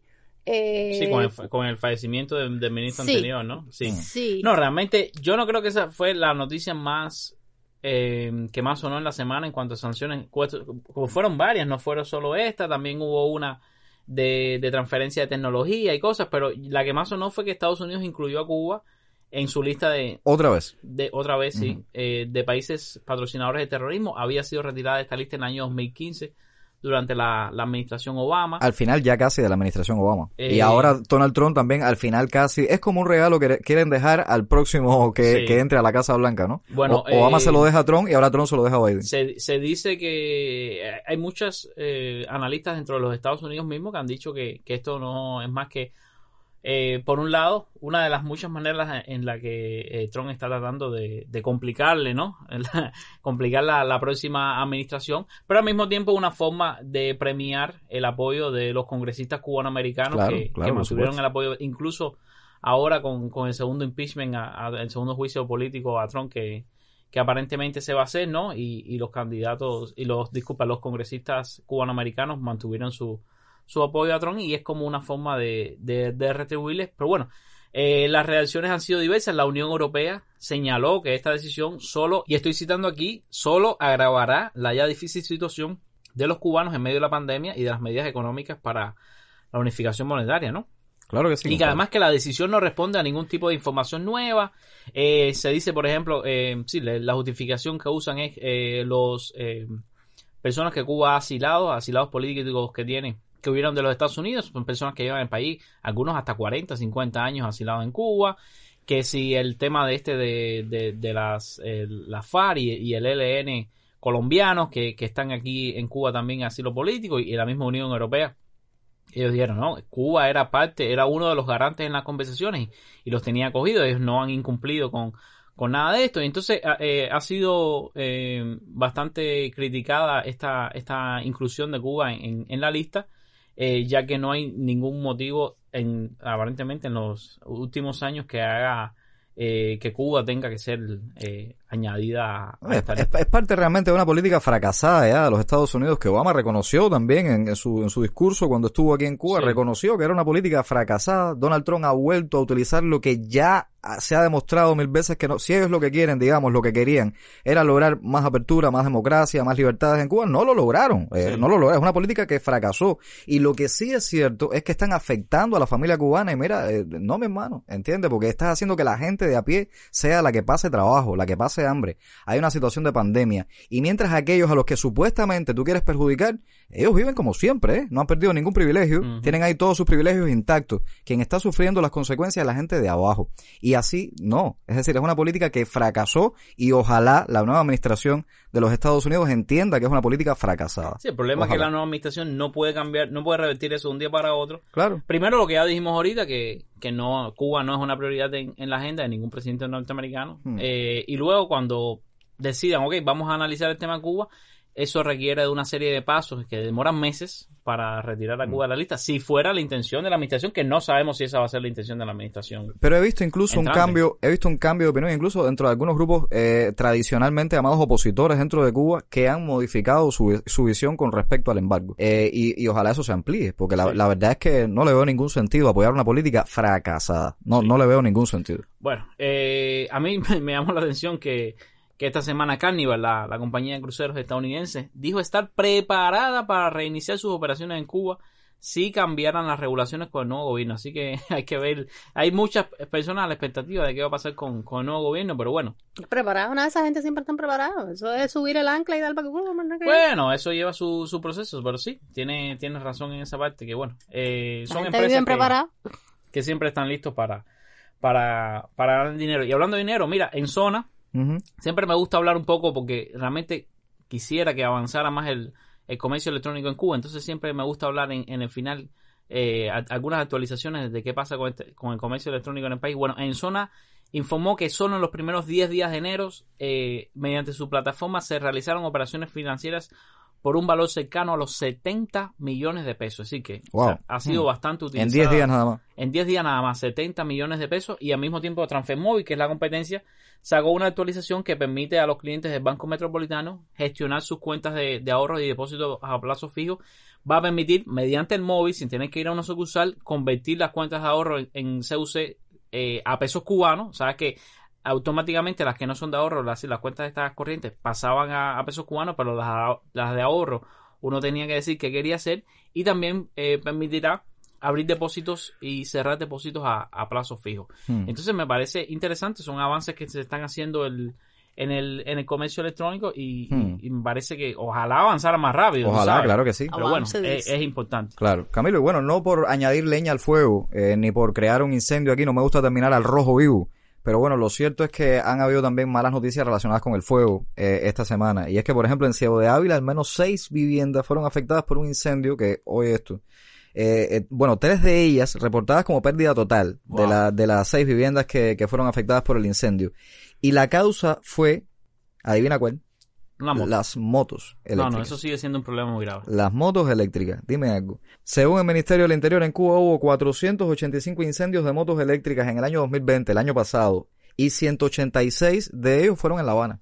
Ya. O sea, que es un problema todavía que sigue siendo muy grave, a pesar de todo lo que ya se sabe, de las piezas, que si esto, que si lo otro, que lo que hay que hacer para evitar que pase, pero sigue es de pasando. ¿eh? negligencia totalmente, ¿no? Sí. Porque tampoco podemos ah, decir A ver, estás que hablando motos de eléctricas. 485 incendios de motos eléctricas, son más de una al día. Más de unos días. Más de una al día. Claro. Y, y las causas principales son negligencia. Las causas principales son eh, la reparación de baterías, cosas que no se debe hacer. Las baterías no vienen. Eso es de, de, de ya, cuando no funciona más, votar. Bueno, ¿Tú sabes cuánto vale una batería? No, es Yo sé cierto, cuánto es vale una batería. Y pero- ahora más Vaya, cara más vale una casa, ¿Cuánto valen seis obviamente. casas? ¿Cuánto valen seis casas? Pero es que ¿Y es muy cuánto vale? difícil. Ahora, en este incendio no hubo pérdida de vidas humanas, pero igual, ¿cuánto vale una vida? Exactamente, Pero claro. vuelvo sobre lo mismo que decía ahorita, es muy difícil desacostumbrar al cubano a esas costumbres que tiene de eso de reparar cosas que No, pero fíjate, son eh, yo pensaba comprarme una moto, la verdad, o- porque vivo lejos. Y yo pensaba ahorrar, tratar de ahorrar al menos 6 o 7 años de trabajo, de salario ahí, Que la de lo que, cuida su de lo que me ahí sobre si la fuera- electricidad para comprarme una moto eléctrica. Y he decidido, he decidido que quizás sí me la compre. Pero bueno, si puedo encontrar una bicicleta, me compro una bicicleta. Bueno, te diré, te diré, mira, es cierto que hay muchos casos de, de personas que reparan, ¿no? Entre comillas, estas baterías que al final lo que lo convierten en, en bombas de tiempo. Realmente las convierten en bombas de tiempo. Pero también hay muchos casos de, negligencia a la hora de usar las motos. Camilo, Sí, la tengamos moto cuidado. cuando tú vienes... Pero ten cuidado con eso, Ajá. porque ahora tú dices bombas de tiempo. Estábamos hablando ahorita de que incluyeron a Cuba en países que No, patrocinan no, no, el terrorismo. sí, sí. No está Eh, relacionado. No está relacionado una está cosa con la otra. temas. Pero mira, la moto eléctrica, yo no tengo moto eléctrica, nunca he tenido, pero eh, he leído bastante y, y además que lo- los manuales de los fabricantes lo explican. Cuando tú llegas de usar la moto eléctrica, tienes que dejarla reposar al menos una hora antes de poner a cargar la batería. No puedes llegar y ponerla a cargar, porque entonces es un peligro de incendio. Lo mismo para salir. Tienes que desconectarla de la corriente al menos una hora antes de moverla.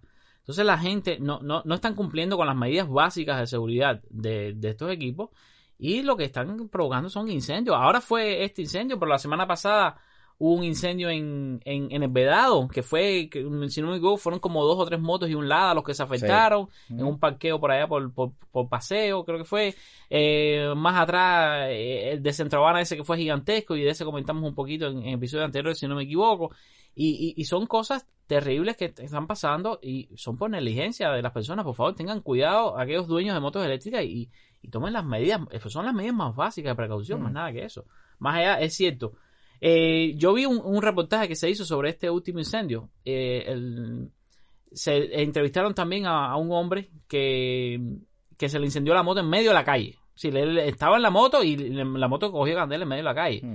Y dice, no, una persona que vino y ellos reparaban, se llevaron la batería, me la trajeron reparada. Y es verdad, servía la batería, perfecto. La empecé a utilizar de nuevo. Pero al final perdió la moto entera.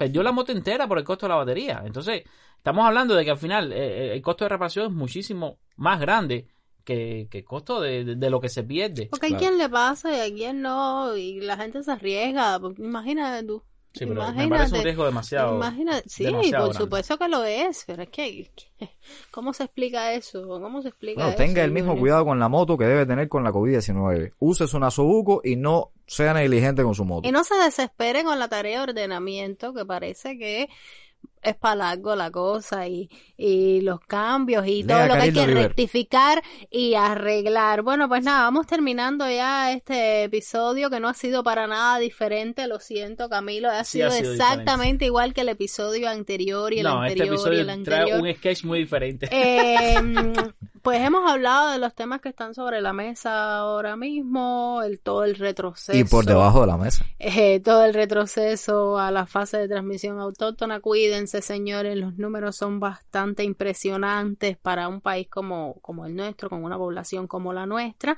Y pues, si no tienen nada más que decir, nos vemos el próximo sábado. Chao. Piénselo. Vale la pena.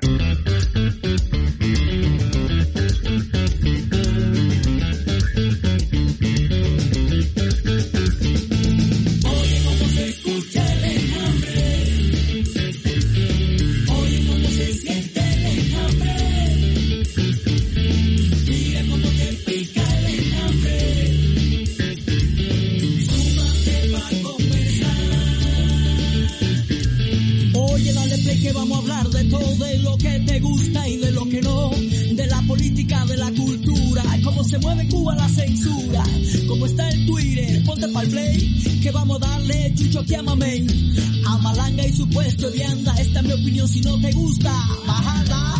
Oye, cómo se escucha.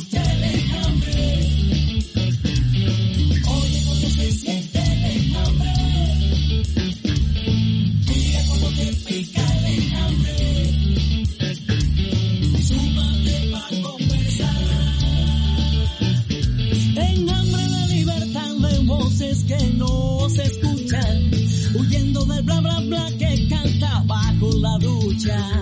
Que a mí me gusta contarte todito lo que yo veo, lo que yo pienso, lo que parece chisme y que no me lo creo.